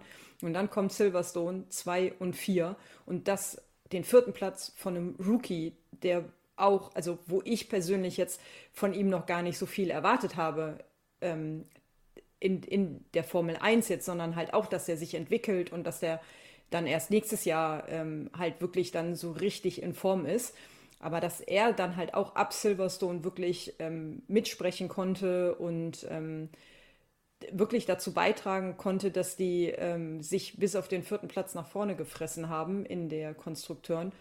Total schön. Also freut mich. Es sind zwei junge Fahrer, sind beide auf ihre Arten sympathisch und ich hoffe, dass sie nächstes Jahr wirklich ähm, oder dass sie das jetzt rübertragen können für 23 und dass sie da noch weiter nach vorne kommen. Ja, man muss echt sagen, McLaren hatte ein super Händchen, was den Oscar Piastri angeht, dass sie sich den in ihr Team geholt haben, war echt ein super Deal, sag ich mal. Der hat so eine Saison hingelegt, ist ja auch nicht umsonst Rookie äh, des Jahres geworden. Also der Lando alleine hätte das nicht geschafft, das Team da auf P4 zu stellen. Also die waren ja immer so nah beieinander, die beiden, oder meistens. Ähm, das war wirklich eine richtige Teamleistung, dass sie sich diesen vierten Platz trotz des katastrophalen Starts äh, da sichern konnten. Was glaubt ihr, wie sehr sich Alpine dieses Jahr in den Arsch getreten hat, als sie das gesehen haben? Hoffentlich richtig doll, weil die Aktion äh, damals fand ich unter aller Sau, die sie da abgezogen haben. Es geschieht ihnen recht. Das war halt Instant Karma in Form Instant in der nächsten Saison. ja. Also McLaren, ich muss tatsächlich sagen, die haben dieses Jahr mein Herz gewonnen. Ich bin ja mit weiter fortschreitender Saison doch immer irgendwie mehr zum McLaren-Fan geworden. Hat mir wirklich alles sehr gut gefallen und die Fahrerkombi ist einfach auch super sympathisch. Ähm, Lando, Oscar, humorvolle junge Kerle. Ähm, macht echt immer Spaß, den zuzusehen, auch abseits der Strecke. Also mit mir haben sie einen neuen Fan gewonnen. Hat es ja auch den guten Einfluss von mir, die dich so leicht in die Richtung gedrängt hat. Natürlich, absolut. Nein, äh, war echt sehr super die äh, komplette Saison. Ich bin gespannt, was äh, uns der Oscar nächstes Jahr noch zeigen wird. Bin sehr gespannt und vor allem hoffe ich, dass es für dieses Team noch weiter nach vorne geht. Ich finde es ein bisschen schade, dass es dann doch bis Silverstone gedauert hat, dass sie ihr Auto verstanden haben und erst dann dieses äh, wirklich richtig gut funktionierende Update bringen konnten. Weil wer weiß, wo sie gelandet wären, hätte das Auto von Anfang an funktioniert. Aber, daher... Aber es ist ja schon Wahnsinn, dass sie trotzdem noch vor ähm, Aston Martin gelandet sind, weil die haben ja in der, die haben ja, die haben ja so Bombe angefangen und ähm, die Punkte gehamstert und sind ja wirklich kontinuierlich in den Punkten gewesen. Aber McLaren hat es trotz diese, dieses schwierigen Anfang einfach nur ab Silverstone bis zum Ende der Saison geschafft, die Punkte von denen nochmal, also um 22 Punkte mehr reinzufahren. Also das ist ja, also wo, hätte ich am Anfang der Saison, äh, hätte ich wetten müssen, hätte ich da gedacht, so nee, dann bleibt Aston Martin vor McLaren. Da spielt aber, glaube ich, viel das Thema rein, was wir gerade hatten, dass die bei Aston Martin das Problem haben, dass halt Alonso die meisten Podien einfährt alleine. Und bei McLaren hat man halt zwei starke Fahrer, die vorne reinfahren, die Podien einfahren. Und dadurch konnten sie, denke ich mal, diese Punkte, die sie dahinter Aston Martin lagen, so gut aufholen, weil Stroll einfach nicht so kontinuierlich geliefert hat. Aber hast du am Anfang der Saison damit gerechnet, dass der Piastri das so drauf hat in seiner Rookie-Saison? Nee. Also, der war ja genauso weit hinten wie auch Lando und am Anfang hatte Lando ihn ja auch ziemlich im Griff. Äh, ich wusste, dass Piastri es kann, aber ich hätte nie damit gerechnet, dass das in der ersten Saison so gut funktioniert. Was ich jetzt allerdings ein bisschen schwierig finde und hoffe, das wird ihm nicht zum Verhängnis, dass er, oh, wann war das? Ich glaube nach Spa, ist er ja direkt von ganz vielen Mädchen als ähm, The Next Big Thing betitelt worden. Ähm, ja, also ich finde, er hat einen super, super Job gemacht dieses Jahr. Für einen Rookie war das eine überragende Saison. Also wir haben erfahrene Fahrer, die weit schlechter performt haben als er dieses Jahr. Ich sehe in ihm ein sehr, sehr großes Talent. Hatten wir aber schon häufiger Talente, die eventuell vielleicht auch ein ewiges Talent bleiben. Da kommen wir bestimmt später noch äh, darauf zu sprechen. Ich denke, ihr wisst, wen ich meine. Und äh, ja, dann hoffen wir einfach, dass er auch aus diesem reinen Talent-Dasein ausbrechen kann und wirklich the next big thing werden kann. Aber ich finde, ähm, zum aktuellen Zeitpunkt ist es einfach noch zu früh, ihn als dieses zu bezeichnen. Ich weiß nicht, ob er halt ähm, mit einem Mark Webber halt auch einen sehr guten Manager hat, der halt auch einfach das, also selber halt auch mal Formel 1 Pilot war und gewisse Dinge halt auch einfach einschätzen kann, einfach von den Eindrücken, vom, vom, vom Feeling, dass er vielleicht danach auch schon zu ihm gesagt hat, was auf die Presse schreibt, jetzt zwar das und das, aber komm, also mach langsam, konzentrier dich auf dich, dass er da von, von außen halt den, den Einfluss dann schon bekommt, über gar nicht halt dieses so, oh, die, die Zeitung hat geschrieben, ich bin der nächste, ich sag jetzt einfach mal Lewis Hamilton und dass sich das dann in seinen Kopf halt einsetzt, sondern dass dann halt gesagt wird, pass auf, back kleine Brötchen, geh Step für Step, schlag einen Norris, die, die jetzige Nummer 1 im Team. Und wenn du das ganz langsam machst, dann können wir über die Next Big Thing Sache sprechen. Ich glaube auch, dass bei Oscar sehr viel sein Umfeld ihm hilft. Der Typ ist, finde ich, so bodenständig geblieben. Auch seine Mutter, wenn man das ja auf Twitter da verfolgt, die da rumscherzen, seine Freundin, also die sehen ja aus, als ob das so ein 16-jähriges Schulpärchen ist, wenn man die zusammen sieht.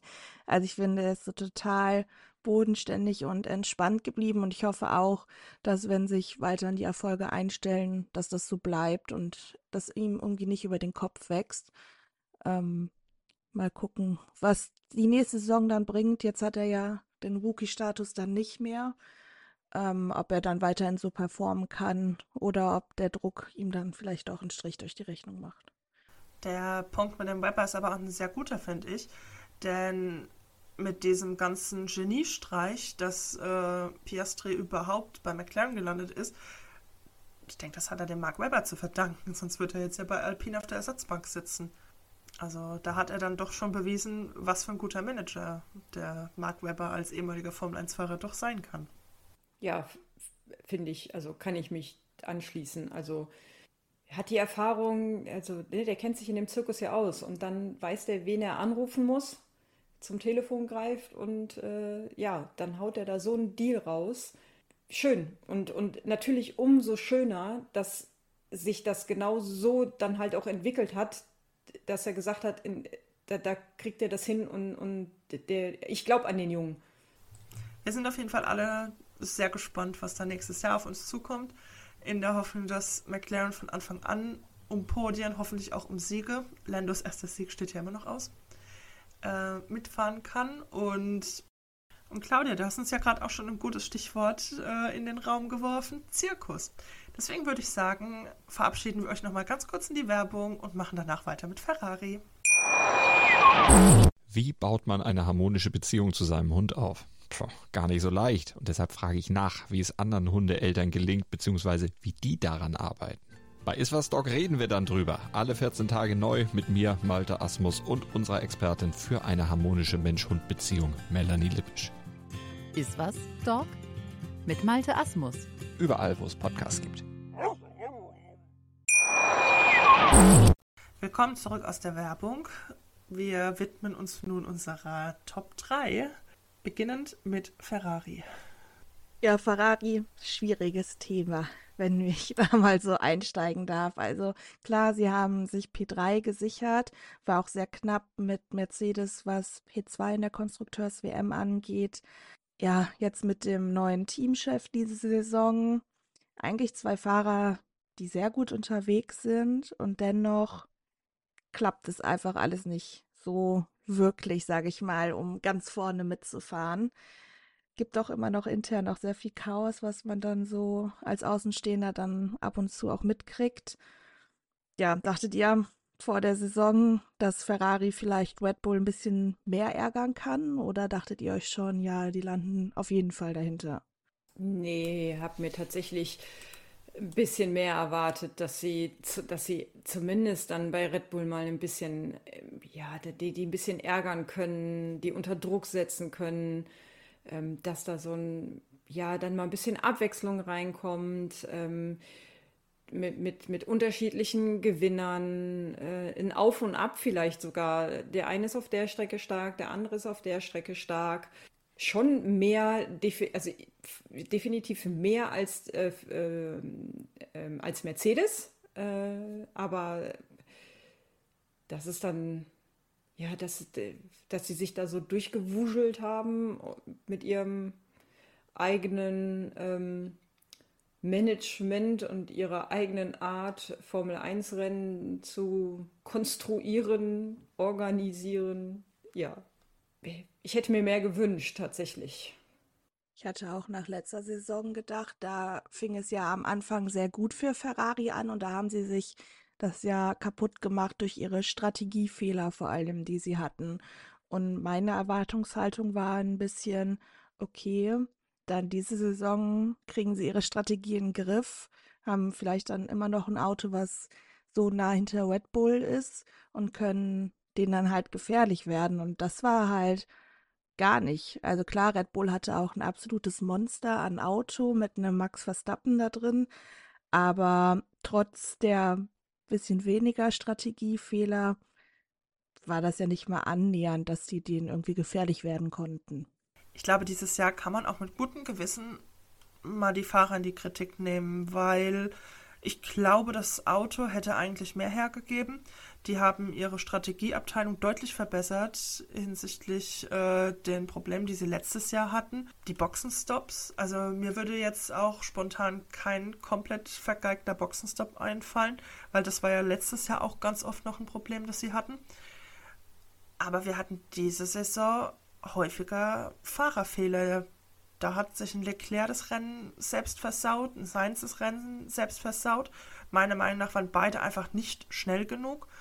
Und ich würde jetzt auch so weit gehen, den Leclerc da eher in die Kritik nehmen. Wir hatten es vorhin ja schon kurz angesprochen mit deutlicher Nummer 1. Ja, er ist in, in den Augen von Ferrari die Nummer 1 dann soll er es aber verdammt nochmal auch zeigen, dass er die Nummer 1 ist. Also von den Leistungen her geben die sich eigentlich beide nicht sonderlich viel. Klar, Leclerc hatte Ausfälle, aber einige davon waren auch irgendwo selbst verschuldet. Ich fand ihn dieses Jahr nicht wirklich schneller als Sainz und Sainz ist eigentlich nur ein besserer Mittelklassefahrer, also Mittelfeldfahrer. Und da müsste eigentlich von Seiten Leclerc mehr drin sein. Oder sehe nur ich das so extrem? Nee, ich stimme dir dazu. Also, ich würde jetzt nicht den Fahrern allein natürlich die Schuld geben, aber ich glaube, das machst du ja auch nicht. Das Auto spielt natürlich auch eine Rolle. Nee, natürlich nicht. Das ist das Gesamtpaket. Ja. Aber letztes Jahr hätte ich noch gesagt, die Fahrer sind jetzt nicht das Problem. Aber dieses Jahr ist es meiner Meinung nach auch mit einer Komponente, die berücksichtigt, die berücksichtigt werden muss bei der ganzen Misere dieses Jahr. Auf jeden Fall. Und vor allem das, was du sagst mit erster Fahrer, zweiter Fahrer im Team. Ich finde auch, die sind eigentlich sehr auf Augenhöhe. Klar, Sainz hat auch manchmal vergeigt, aber Leclerc halt genauso. Und in meinen Augen hat sich da keiner deutlich abgesetzt. Und man muss es halt auch wirklich sagen, Sainz hat den einzigen Sieg für Ferrari diese Saison geholt und auch als einziges Team, was ja überhaupt mal Red Bull schlagen konnte. Ähm, das hat er halt gemacht und nicht Leclerc, als die Chance dann da war. Ich bin mir jetzt gerade nicht mehr ganz sicher, ob Leclerc irgendwelche technischen Probleme in Singapur hatte. Aber trotzdem, also ja, ich stimme dir da voll zu. Die, wenn man der Nummer 1 Fahrer sein will, guckt dir einen Verstappen zum Beispiel an. Das ist jetzt ein sehr extremes Beispiel. Aber dann muss man halt auch die Leistung bringen und deutlich besser sein. Ja, die Nummer 1 musst du dir im Team natürlich auch erarbeiten und sie klar herausstellen. Das macht ein Verstappen bei Red Bull und das macht auch ein Hamilton bei Mercedes, auch wenn ein Russell ein starker Fahrer ist. Aber für mich ist intern Hamilton immer noch die Nummer eins. Und das muss in meinen Augen sich ein Leclerc auch bei Ferrari ähm, ja ranholen und sagen, pass mal auf Leute, hier, ne, ich, auf mich hört ihr, ich bin die Nummer eins, aber die, die beiden tun sich ja wirklich nichts. Also die, das ist so, ja, die, die, da wird versucht, die Harmonie intern ähm, beizubehalten, damit nicht einer der beiden übervorteilt wird. Und das braucht dieses Team aber. Die brauchen jemanden, der den die Richtung vorgibt und sagt, so, das Auto muss in die und die Richtung und das muss da und dahin. Aber wenn das beide Fahrer dürfen, dann funktioniert das nicht. Also wenn der eine sagt, ich brauche auf der Vorderachse mehr und der andere sagt, ich brauche auf der Hinterachse mehr, ja, das, das kann ja nicht funktionieren. Und dann hast du ja keine, keine Richtung, in die du gehen kannst und äh, kannst dich quasi halt nicht absetzen. Ich will die jetzt nicht schlecht reden, ja, die haben gute Ergebnisse eingefahren, das ist keine Frage, aber so richtig hervorstechen tut von den beiden keiner. Da muss ich jetzt auch nochmal das Thema ansprechen, was ich vorhin schon angemerkt habe, dieses äh, ewige Talent Leclerc. Also er hat damals in seiner Rookie-Saison, 2018 war es, glaube ich, bei Sauber etwas gezeigt, was er meiner Meinung nach jetzt nicht mehr abrufen kann. Er müsste eigentlich deutlich schneller sein, deutlich bessere Leistungen erbringen und vor allem, er dürfte keine Fehler machen und er macht, er macht einfach zu viele Fehler. Der steht massiv unter Druck und ich habe das Gefühl, dass er mit diesem Druck einfach nicht umgehen kann. Je mehr Druck er bekommt, umso fehleranfälliger wird er auch. Und das ist so ein Bild, was sich bei mir in den letzten zwei Jahren so ein bisschen gefestigt hat. Es ist ein super sympathischer Kerl, da kann man gar nichts drüber sagen. Er macht auch mal einen recht bodenständigen Eindruck, aber da muss einfach mehr kommen. Sonst wird er niemals einen Weltmeistertitel holen, weil, ja, jemand, der so viele Fehler macht und nicht schnell genug ist, der wird kein Weltmeister wollte gerade sagen, ich glaube, die Leute dürfen uns nicht falsch verstehen. Wir sagen nicht, dass Leclerc irgendwie ein schlechter Fahrer ist, aber das, was Dani halt meinte, wenn du einen Weltmeistertitel holen willst, musst du halt dieses Fünkchen mehr haben und das fehlt mir auch bei ihm im Moment. Also diesen Biss und diesen Willen, um da ganz oben zu stehen, den sehe ich bei ihm im Moment nicht so. Für mich ist er leider auch kein zukünftiger Weltmeister in Ferrari ich sehe ihn da nicht. Dafür bringt er mir zu wenig, auch wenn er in, im Sauber gut angefangen hat, auch wenn er in Vettel im Ferrari geschlagen hat in seinem ersten Jahr. Dafür macht er mir hinten raus jetzt äh, sich nicht stark genug und, und präsentiert sich nicht stark genug, um ein Weltmeister zu sein.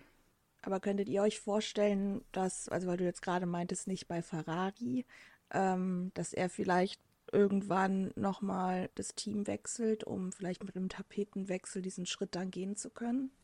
Ich glaube nicht, weil dann fängst du ja wieder bei Null an im, im neuen Team. Du musst dich ja da erstmal wieder dann reinarbeiten, du musst die, die Entwicklung da verstehen, du musst die, ja, wie das aufeinander aufgebaut ist. Ich wüsste nicht, welche, in welchem Team er da Weltmeister werden kann. Ich, ich weiß es nicht. Ich denke natürlich auch noch einen Schritt weiter. Ein Teamwechsel ist ja nicht nur eine einseitige Entscheidung. Welches Team würde ihn denn direkt engagieren wollen? Von den Top-Teams natürlich, mit denen er potenziell Weltmeister werden könnte. Wer bliebe denn da außer potenziell Mercedes. Meiner Meinung nach, McLaren ist auch ein Kandidat für Weltmeisterschaft in den nächsten paar Jahren. Bei Ferrari ist er aktuell. Bei Red Bull ist Max gesetzt. Die wollen auch gar keinen anderen Weltmeister als Max. Also wo sollte er hin? Ich glaube, er will halt auch gar nicht weg. Hat er nicht auch so einen ewig langen Vertrag bei Ferrari irgendwie unterschrieben? Für keine Ahnung wie viele Jahre noch? Also in meinen Augen bleibt er da ewig und irgendwann, wenn es dann Ende ist, geht er von der Bühne, ohne dass was geworden ist. Es sei denn, 2026 macht Ferrari so einen Riesensprung nach vorne, dass das Auto auch noch mal wesentlich besser wird. Vielleicht dann. Also es wäre ihnen ja zu wünschen. Ich würde mich für Ferrari ja auch freuen, wenn sie das noch mal schaffen würden. Die diese Highlights, die die hatten, die schon so Ewigkeiten her sind, also ich, also, ne, jede, also hat Vettel mal gesagt, jeder ist ein Ferrari-Fan, irgendwo ganz tief in seiner Seele. Das kann ja gut sein, aber irgendwie fehlt mir, also mir fehlen die Highlights von denen, mir fehlt Organisation bei denen, ähm, mir fehlt der klare äh, Bezug zu du bist unsere Nummer eins und ähm, auf dich setzen wir und du machst, also das ist, das, ich, ich, auch wenn der bis 25 oder auch wenn der bis 29 unterschrieben hat, belehrt mich eines Besseren. Und dann fresse ich den Besen. Glaubt ihr, dass Ferrari nicht vielleicht auch selbst irgendwann auf die Idee kommt, mit Leclerc wird der Titel nichts, weil das Ferrari jetzt auch nicht unbedingt so zimperlich ist mit dem Austauschen ihrer ja, Fahrerpersonalien. Das ist ja eigentlich auch bekannt. Ich meine, mit einem Sepp haben sie es genauso gemacht. Der ist kein Weltmeister geworden und irgendwann haben sie ihn vor die Tür gesetzt. Michael Schumacher hatten sie den Gedanken, eventuell auszutauschen, wenn es mit dem Titel nichts wird. Ich meine, zum Glück haben sie es nicht gemacht, sonst hätte es niemals diese fünf Titel in Folge gegeben. Aber das ist in meinen Augen auch ein Punkt, den man nicht äh, ignorieren sollte, dass Ferrari ihn irgendwann austauschen wird, wenn da nicht mehr kommt. Das ist aber auch wieder die Frage, wen sollen sie stattdessen nehmen? Also damals haben sie ja Sepp auch vor die Tür gesetzt, weil sie dann auf Leclerc gesetzt haben. Wen haben sie da als Alternative, wenn sie nicht auf Leclerc setzen? Sehe ich im Moment schwierig. Ist nicht dieser Behrman ein Ferrari Junior? Ja, aber bis der so weit ist, dass man den in den Ferrari setzt und er wirklich der Kandidat für Weltmeisterschaft ist, das sind ja auch noch mindestens, keine Ahnung, vier Jahre oder so. Ja gut, also. Leclerc, der hat sich in seiner Rookie-Saison so gut präsentiert, dass sie ihn schon nach einem Jahr in den Ferrari gesetzt haben. Also nichts ist unmöglich und Ferrari tauscht aus. Das sind, ist kein Team, das einfach nur aus Gefälligkeit an irgendwelchen Fahrern festhält. Wenn die keine Leistung bringen und keine Titel holen, dann werden die ausgetauscht, weil der Anspruch von Ferrari ist die Weltmeisterschaft und nicht ein Platz 2 oder ein Platz 3 in der Konstru Konstrukteurs-WM. Und das Riesenproblem, was Ferrari hat, dass die nicht unbedingt dafür bekannt sind, auch sich selbst mal zu kritisieren und zu hinterfragen, sondern die sehen im ersten Step meistens immer als den Fahrer als Problem an. Ja, ich finde es auch schwierig. Also in meinen Augen sind da viele Dinge einfach sehr veraltet und ich muss auch für mich persönlich dem Spruch, jeder ist ein Ferrari-Fan, widersprechen. Damals, als Schumi da gefahren ist, ja, aber mittlerweile sind die mir manchmal, also Tradition ist ja schön und gut, aber man muss sich trotzdem auch weiterentwickeln und ich habe das Gefühl, bei denen steht manchmal ein bisschen die Zeit still und sie vertrauen zu sehr auf, ja, das hat ja in der Vergangenheit gut geklappt und wie du sagst und sehen dann den Fehler eher beim Fahrer als vielleicht in ihren eigenen grundsätzlichen Strukturen. Ich denke, wir haben jetzt auch mal wieder, wie auch so oft in der Vergangenheit, genug auf Ferrari rumgehackt. Kommen wir mal zu unserer Nummer 2 der Konstrukteursweltmeisterschaft. Eine ziemlich überraschende Nummer 2, wenn ihr mich fragt. Mercedes. Wie und wann sind die eigentlich da hingekommen auf die 2? Ich meine, super, mega schlecht war die Saison nicht, meiner Meinung nach. Aber irgendwie ist es total überraschend. Ich meine, für mich waren da nicht genug Highlights, dass man jetzt wirklich sagen konnte, hey, Mercedes muss definitiv äh, die Vizemeisterschaft gewinnen. Ging das nur mir so? Habt ihr das auch so empfunden? Ich fand irgendwie auch jetzt, wenn die sich da so, so hingeschlichen haben, ganz leise, im, ja, weil immer alle über das Auto geschimpft haben. Wenn du Hamilton gehört hast, war nur am Mosern. Ich glaube, Russell war jetzt auch nicht so dolle begeistert ähm, von der, von, vom Fahrzeug selber. Aber ähm, denn die haben sich halt da so, die haben sich ihre Punkte gehamstert über die komplette Saison gesehen. Und ähm, ja, haben immer dann da noch reingegrätscht, wenn, wenn andere ähm, Mist gebaut haben. Also dem Auto hätte ich das definitiv und, und den Worten, wie sie immer gesagt haben, hätte ich das definitiv nicht zugetraut. Für mich echt eine Überraschung tatsächlich. Du meinst, das Erfolgsrezept ist einfach, dass sie konstant so naja gewesen sind und die restlichen äh, Konkurrenten Highlights und Lowlights hatten, oder? Ja, tatsächlich. So kann man das, äh, also so könnte man das tatsächlich ausdrücken. Also der, so ein Alonso mit seinen hier immer da oben mitgefahren, dritter, vierter, zweiter, so und alle denken so, boah, was geht denn da ab bei Aston Martin? Wo, wo holt er das her? Ähm, wo man eher gedacht hat, da ist Mercedes und aber Mercedes war dann dahinter und hat dann halt gesagt, so jo, dann werden wir halt nicht Zweiter, sondern dann werden wir halt Fünfter, Siebter, Achter. Hey, wir nehmen die kleinen Punkte mit. Die Eichhörnchen-Taktik scheint ja funktioniert zu haben. Ja, also ich glaube, äh, also ich sehe das ähnlich wie Claudia oder wie auch Dani gerade meinte. Ähm, zum Beispiel Platz 4 und 5 sind ja McLaren, Aston Martin, die hatten das ja, dass die eine Saisonhälfte so richtig gut waren und die andere halt richtig kacke, sage ich mal. Und Mercedes war halt die ganze Zeit so konsequent in der Mitte und Ferrari halt auch. Deswegen sind die beiden, glaube ich, da auf 2 und 3 gelandet. Die waren ja auch sehr dicht mit den Punkten beieinander. Und für die anderen hat es dann halt nicht gereicht, weil halt doch die eine Hälfte der Saison zu schlecht war. Für mich ein weiterer interessanter äh, Aspekt in der 2023er Saison für Mercedes ist eigentlich so ein bisschen die Fahrerkonstellation.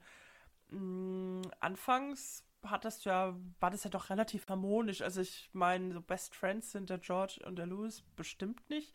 Aber ja, gut, Respekt haben sie immer noch füreinander ich weiß gerade gar nicht, wie ich es richtig ausdrücken soll, aber irgendwie so gerade im letzten ja, Drittel oder vielleicht auch ja eher die zweite Saisonhälfte hat da so ein bisschen meiner Meinung nach angefangen, äh, so ein bisschen Spannung äh, zwischen den Fahrern so aufzukommen, dass da doch irgendwie ja sich auf der Strecke gegenseitig so ein bisschen ja das Leben schwer gemacht wurde. Ich, finde diese Entwicklung tatsächlich recht spannend spannend. Ähm, ja, sehen wir hier zukünftig Rosberg Hamilton 2.0? Ich wollte es gerade sagen, ja. ähm, ja, also ich glaube, die beiden sind sich nicht wirklich koscher. Also äh, die tun nach vorne so sehr auf Saubermann-Image, sage ich mal. Aber ich glaube, Hamilton ist nicht begeistert, dass Russell zwischendrin besser war als er. Und Russell ist so ehrgeizig, dass er unbedingt Hamilton schlagen will und mag es auch nicht, wenn Hamilton besser ist als er. Also ich glaube, das Potenzial, dass in den nächsten ein, zwei Saisons sich das noch ein bisschen hochschaukelt, gerade wenn das Auto vielleicht auch noch mal besser wird, äh, sehe ich da auf jeden Fall. Ich bin gespannt, wie sich das entwickelt. Ähm, ja, Hamilton ist halt so der alte Hase, ne? Der ist halt schon seit Ewigkeiten in dem Team, will natürlich halt weiterhin seinen, seinen Status von der Nummer 1 behalten, den er sich ja auch erarbeitet hat letztes Jahr hätte ich halt tatsächlich gedacht, Russell läuft ihm den, den Rang ab. Aber dieses Jahr sind die beide halt, ähm, ja, immer nah beieinander gewesen und nah beieinander ins Ziel gekommen, aber es hat keiner wirklich rausgestochen. Zum Ende hin fand ich, äh, kam Hamilton wieder besser in Fahrt mit dem, mit dem Fahrzeug. Aber ich glaube, die sind beide froh, dass sie die Kiste jetzt erstmal in Müll schmeißen können, dass das Konzept neu entwickelt wird für nächstes Jahr. Und ich glaube, dass die beide hoffen, dass sie dann halt ein Auto kriegen, was dann da ganz vorne ähm, mit dabei ist. Wobei ich glaube, das echt schwierig sein wird. Du sprichst da aber eigentlich einen ganz interessanten Aspekt an. Mm, für mich war es tatsächlich so, dass ich äh, in Russell so ein bisschen das Next Big Thing gesehen habe, als er ja, seine Highlights bei Williams hatte, gerade in seiner letzten Saison dann dieses Ersatzrennen, Bahrain müsste das, glaube ich, gewesen sein, als er den Hamilton wegen einer Corona-Erkrankung vertreten hat. Und ich dachte mir, hey, wenn der bei Mercedes reinkommt und anfängt, dann fährt der dem Hamilton sowas von um die Ohren. Ja, Claudia, gebe ich dir recht, letztes Jahr war das auch noch irgendwo so. Da hat man gedacht, oh, der kann den Hamilton schon ganz schön ärgern. Aber ich finde, irgendwie hat er über die 2023er Saison so ein bisschen Glanz verloren. Zumindest für mich persönlich. Das ist ja nur meine subjektive Meinung des Ganzen. Äh, die Eindrücke, die ich persönlich habe, mag sein, dass das andere ein bisschen anders sehen, aber irgendwie dieses super Talent, was ich mal ursprünglich in Russell gesehen habe, das bröckelt gerade so ein bisschen für mich. Also ich glaube, dass wir einen Russell gesehen haben, der echt Probleme hatte dieses Jahr. Also nicht nur mit dem Auto, sondern irgendwie hatte ich auch so das Gefühl, dass er es dieses Jahr nicht geschafft hat, aus nicht so gutem Material mehr zu machen. Also eigentlich diese positive und überragte Eigenschaft, die er die ganze Zeit gezeigt hat, dass er aus einer Shitbox doch ein bisschen mehr rausholen konnte. Ich finde, das ist so ein bisschen auf der Strecke geblieben und äh, ich werde mir jetzt echt keine Freunde machen bei einigen Hamilton-Fans, aber ich glaube, ja, er ist nach wie vor ein, sehr guter Fahrer, aber ich glaube, dass wir da mittlerweile einen alternden Champion sehen. Man darf nicht vergessen, Lewis wird auch älter, der geht auf die 40 zu. Der ist meiner Meinung nach nicht mehr in Höchstform. Spätestens nach Abu Dhabi 21. Das hat was mit ihm gemacht. Das ist quasi so, ja, wie für Vettel, Hockenheim, war es 18? Ja. Äh, war es für Hamilton irgendwie so diese, dieses Schlüsselerlebnis in Abu Dhabi gewesen. Und seitdem geht es da meiner Meinung nach auch so ein bisschen bergab. Also ich glaube, dass wir ja, so eine, so eine Kombi aus beiden hatten. Ein nicht wirklich überragendes Auto mit zwei Fahrern, die dieses Jahr nicht ganz 100% abgerufen haben. Ja, ich glaube, aber ich finde, bei, bei Hamilton ist es besser geworden, also als 22. Also ich fand bei ihm 22 hatte so angefangen.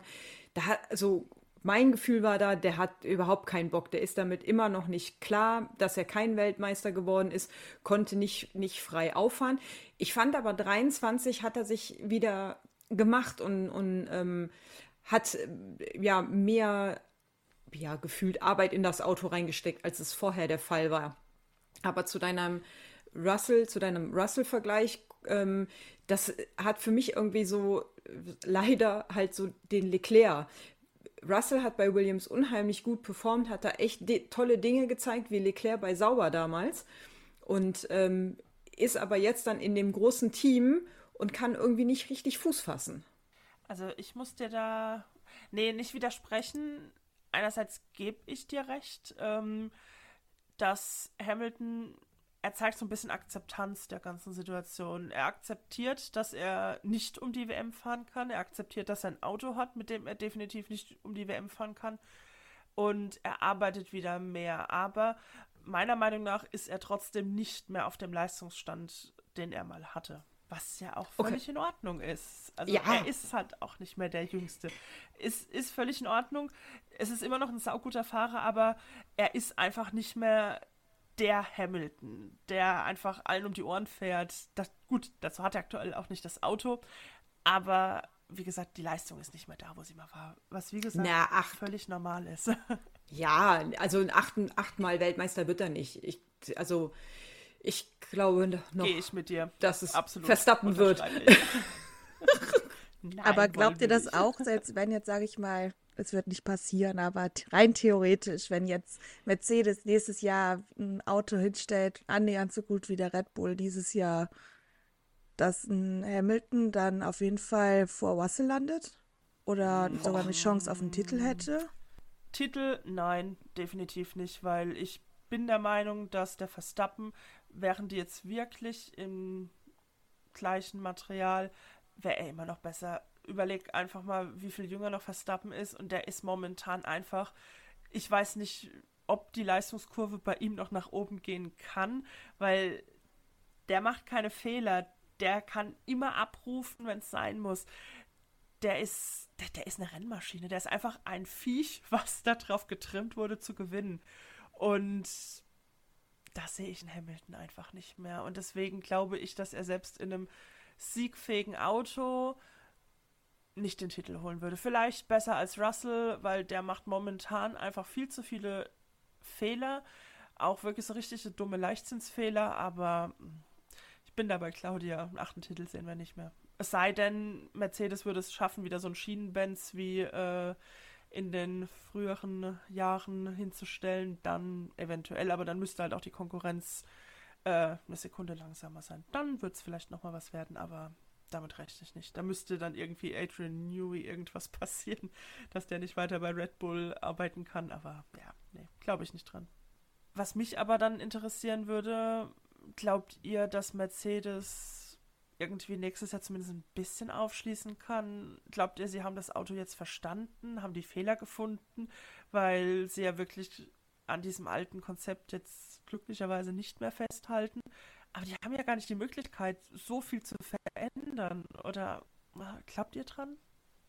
Also, so wie ich das verstanden habe, haben sie ja komplett ein komplett neues Auto gezeichnet oder ein komplett neues Auto entwickelt über jetzt über die komplette Saison ähm, oder zumindest seit dem, seit dem Sommer dann halt, weil sie am Anfang des Jahres noch gedacht haben, oh, das, das passt schon. Und dann aber ja erst wieder festgestellt haben, so, das ist doch nicht das, worauf wir weiter aufbauen müssen, sondern wir müssen was komplett Neues entwickeln. Also ich glaube, also wie, vom Konzept her erwarte ich jetzt tatsächlich, dass bei den Testfahrten was komplett anderes da steht. Also, dass das Ding einfach ganz anders aussieht als das, als das letzte jetzt. Und dann bin ich gespannt, ob das funktioniert. Sie haben halt schon mal ein komplett neues Auto gemacht und es ist nach hinten losgegangen. Deswegen, also ich glaube, es ist so eine 50-50-Chance. Entweder sie haben jetzt aus ihren Fehlern gelernt und haben wirklich quasi das jetzt in ein gutes Auto umgewandelt, was sie da gelernt haben, oder es wird wieder Katastrophe. Aber also ich glaube, sie haben es verstanden, aber das Auto wird niemals so gut wie der Red Bull. Wäre jetzt meine nee. äh, Prediction. Nee, nee also ich glaube, der Red Bull. Personal. Also, mal gucken. Also mich würde zumindest freuen, auch wenn ich jetzt nicht der größte Mercedes-Fan bin, aber wenn Mercedes zumindest eins der Teams wäre, was Red Bull ein paar Mal mehr als nur in Singapur ärgern kann.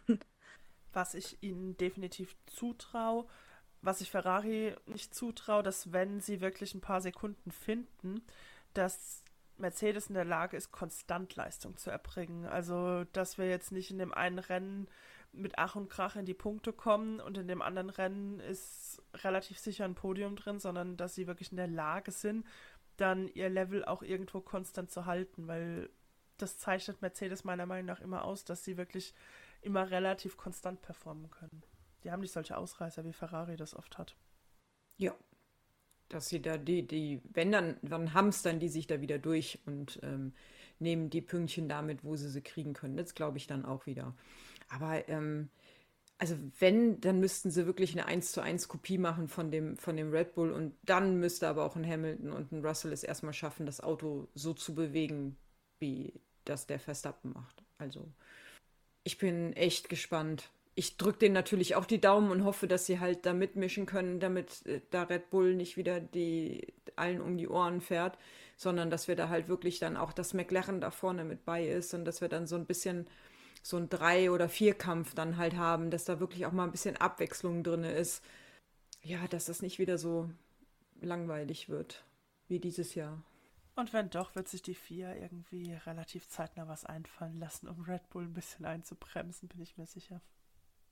Dann, wo wir schon Red Bull gerade sagen, kommen wir zum letzten Team oder beziehungsweise zum ersten, aber dem letzten in unserer Aufzählung, äh, Red Bull, die diese Saison alles in Grund und Boden gefahren haben, beziehungsweise Max Verstappen hat alles in Grund und Boden gefahren, haben, wenn ich es richtig sehe, 400 Punkte Vorsprung zum zweiten, also komplett out of space. Anfang der Saison fing ja auch schon gut an. Dachtet ihr, dass es so dominant wird von Red Bull? Oder dachtet ihr, okay, die sind schon schnell, aber die anderen können da schon ein bisschen mithalten? Ich dachte, die können, also die anderen können da schon ihren Senf noch mit zu beitragen. Also ich, hätte niemals gedacht, dass diese Saison so explodiert in den Rekorden, die die aufgestellt haben. Also die, also ja, eigentlich ist es ja mittlerweile Max Bull, ne? Ähm, der fährt ständig da vorne, holt den ersten oder zweiten Platz, ähm, fährt wie auf Schienen, fährt 30 Sekunden Vorsprung. Also damals zu Vettelzeiten, wo man sich dann schon gefreut hat, ja, ne, und sie gewinnen, und sie gewinnen. Oh, super und so, dass das jetzt alles, also dass das halt so diese Saisons komplett über den Haufen schmeißt und ähm, alles eingedampft wurde, was vorher war, das ist schon ähm, un unglaublich. Und ähm, Perez hat dann das Beste daraus gemacht, was er machen konnte.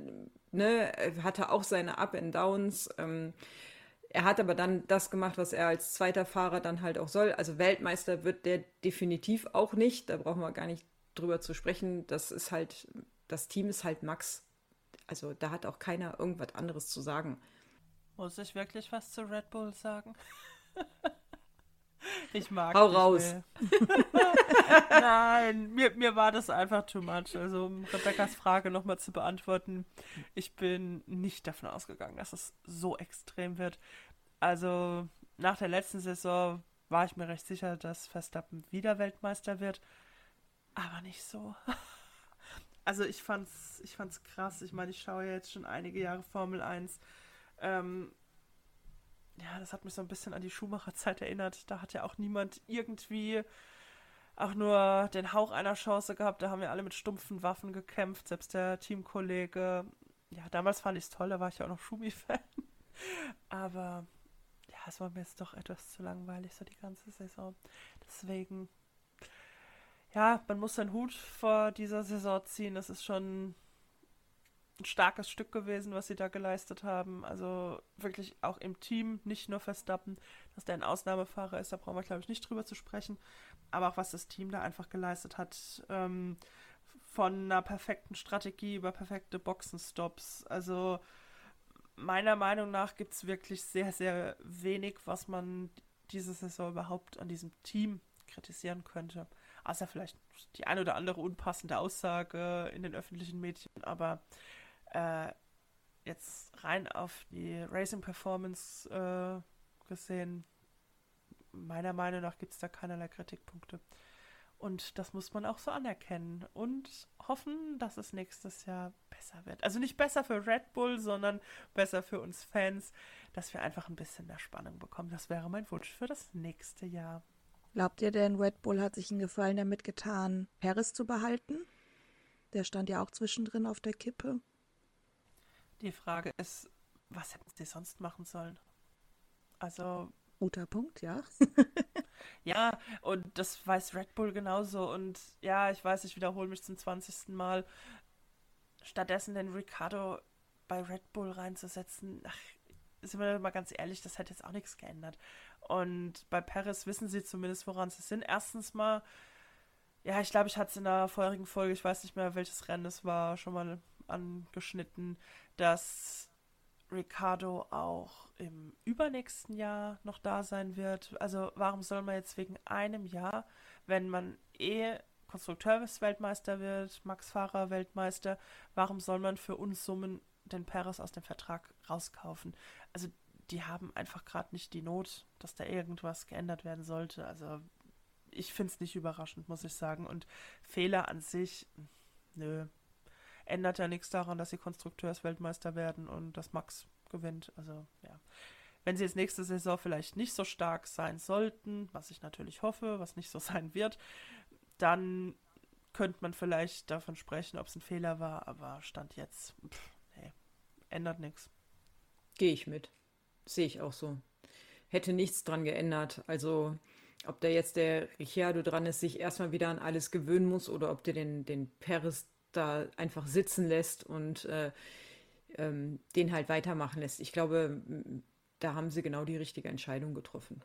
Dann noch eine ganz wichtige Frage, es ist jetzt schon ein paar Wochen her, dass das letzte Rennen war. Vermisst ihr schon die niederländische Hymne? Ich habe sie sehr oft auf TikTok gehört. es gibt ja auch mittlerweile echt viele, viele Reels oder TikTok-Videos, die sich darüber lustig machen. Ja, ja, genau, deswegen. Also ich habe sie nicht vermisst, weil ich sie oft genug gehört habe, sagen wir es mal so. Die Frage war auch nicht ganz so ernst gemeint. Die Off-Season ist auch ein bisschen Pause vor der niederländischen Hymne. Wir werden sie spätestens Anfang März wieder hören. Bin ich mir leider sehr sicher.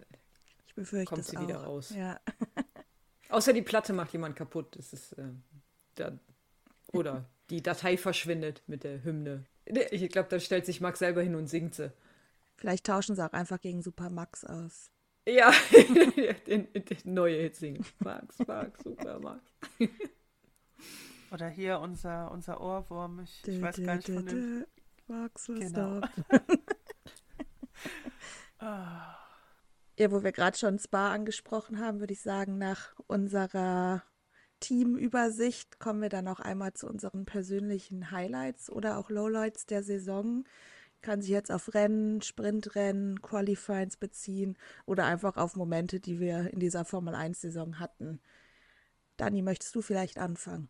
Oh, also rein logisch müsste ich jetzt wahrscheinlich sagen, dass Singapur mein absolutes Highlight äh, der Saison war. So performance-technisch beziehungsweise spannungstechnisch wäre das auch richtig, aber mein persönliches Highlight war, dass ich es tatsächlich nach über 25 Jahren Formel 1 Fan-Dasein endlich geschafft habe, live bei einem Formel 1 Rennen dabei zu sein. Deswegen ist mein absolutes persönliches Highlight Spar. und vor allem, weil wir auch noch zusammen dort waren und ähm, ja, uns das, die Stimmung durch das Wetter nicht haben vermiesen lassen. Yay. Ja, das war einfach ähm, mal eine super tolle Erfahrung, endlich live vor Ort dabei sein zu können, auch wenn das Rennen jetzt nicht so super spannend war. Dafür hatten wir ja ein cooles Sprintrennen. Nein, das ganze Event in Spa war für mich mein Highlight. Hast du auch irgendwie so ein Lowlight, was du küren würdest, was du am allerblödesten diese Saison fandest? Red Bull? oh, es ist, es ist schwer. Oh, da da gibt es einige Dinge, die mir jetzt so spontan in den Sinn kämen. Einmal so generell die Performance von Aston Martin, dass sie uns zuerst so ein bisschen falsche Hoffnung gemacht haben als ernstzunehmender Gegner für Red Bull und dann komplett im Sumpf versunken sind. Ja, Haas ist auch so ein absolutes Lowlight, da ging gar nichts.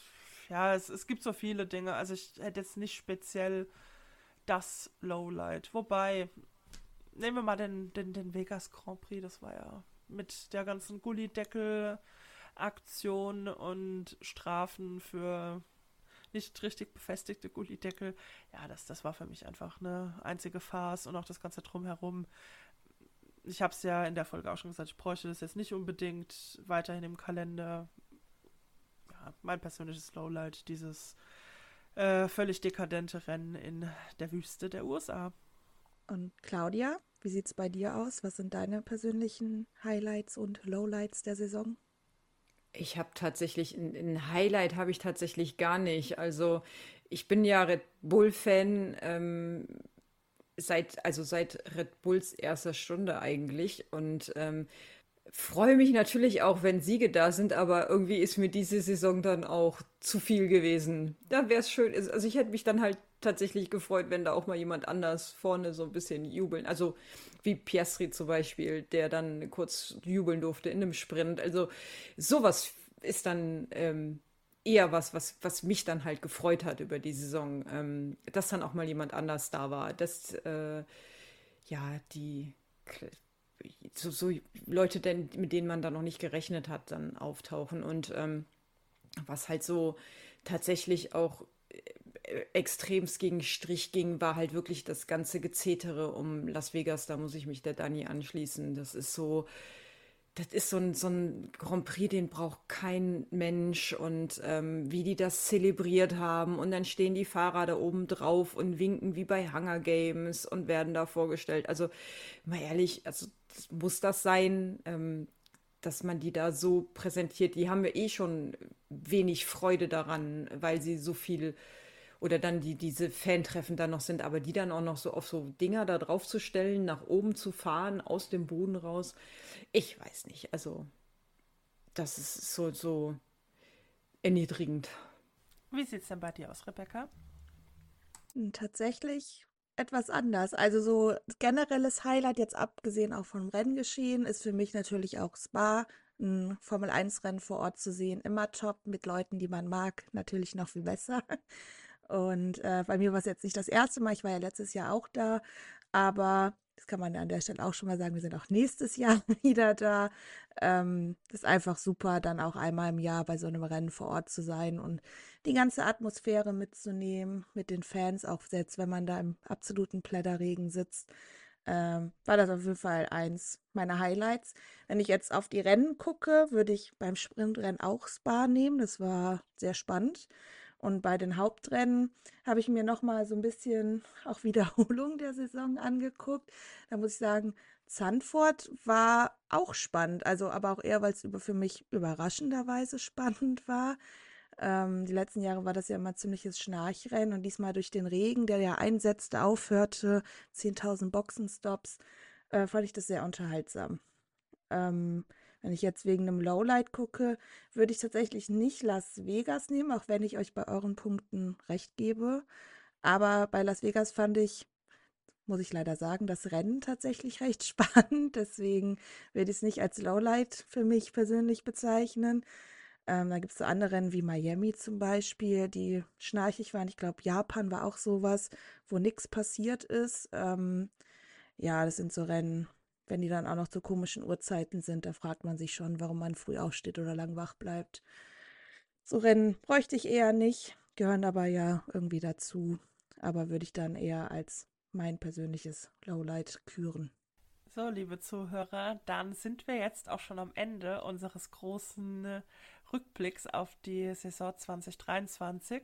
Wir hoffen, ihr hattet ein bisschen Spaß mit uns und ähm, werdet auch im nächsten Jahr als treue Zuhörer bei uns bleiben und ähm, uns ein bisschen supporten. Falls ihr die Zeit bis dahin noch etwas überbrücken möchtet, wir werden auch in unregelmäßigen Abständen auf unseren Social-Media-Kanälen ähm, ein paar Videos oder Fotos für euch teilen und würden uns sehr freuen, wenn ihr da mal vorbeischaut, uns ein Follow da lasst, natürlich auch gerne auf den Podcast-Plattformen, da wäre es natürlich fast noch besser. Ansonsten wünschen wir euch noch eine schöne Rest-Formel 1-Pause, hoffen, dass ihr die Zeit einigermaßen äh, sinnvoll nutzen könnt, damit die Warterei nicht so lang ist und hoffen, dass wir uns nächstes Jahr wieder hören. Bis dahin, macht's gut. Tschüss. Tschüss. Tschüss.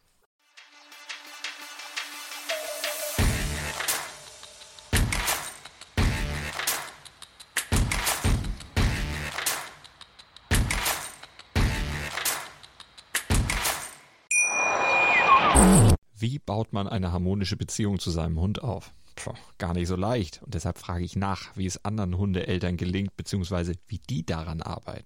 Bei Iswas Dog reden wir dann drüber. Alle 14 Tage neu mit mir, Malte Asmus und unserer Expertin für eine harmonische Mensch-Hund-Beziehung, Melanie Lippisch. Iswas Dog mit Malte Asmus. Überall, wo es Podcasts gibt.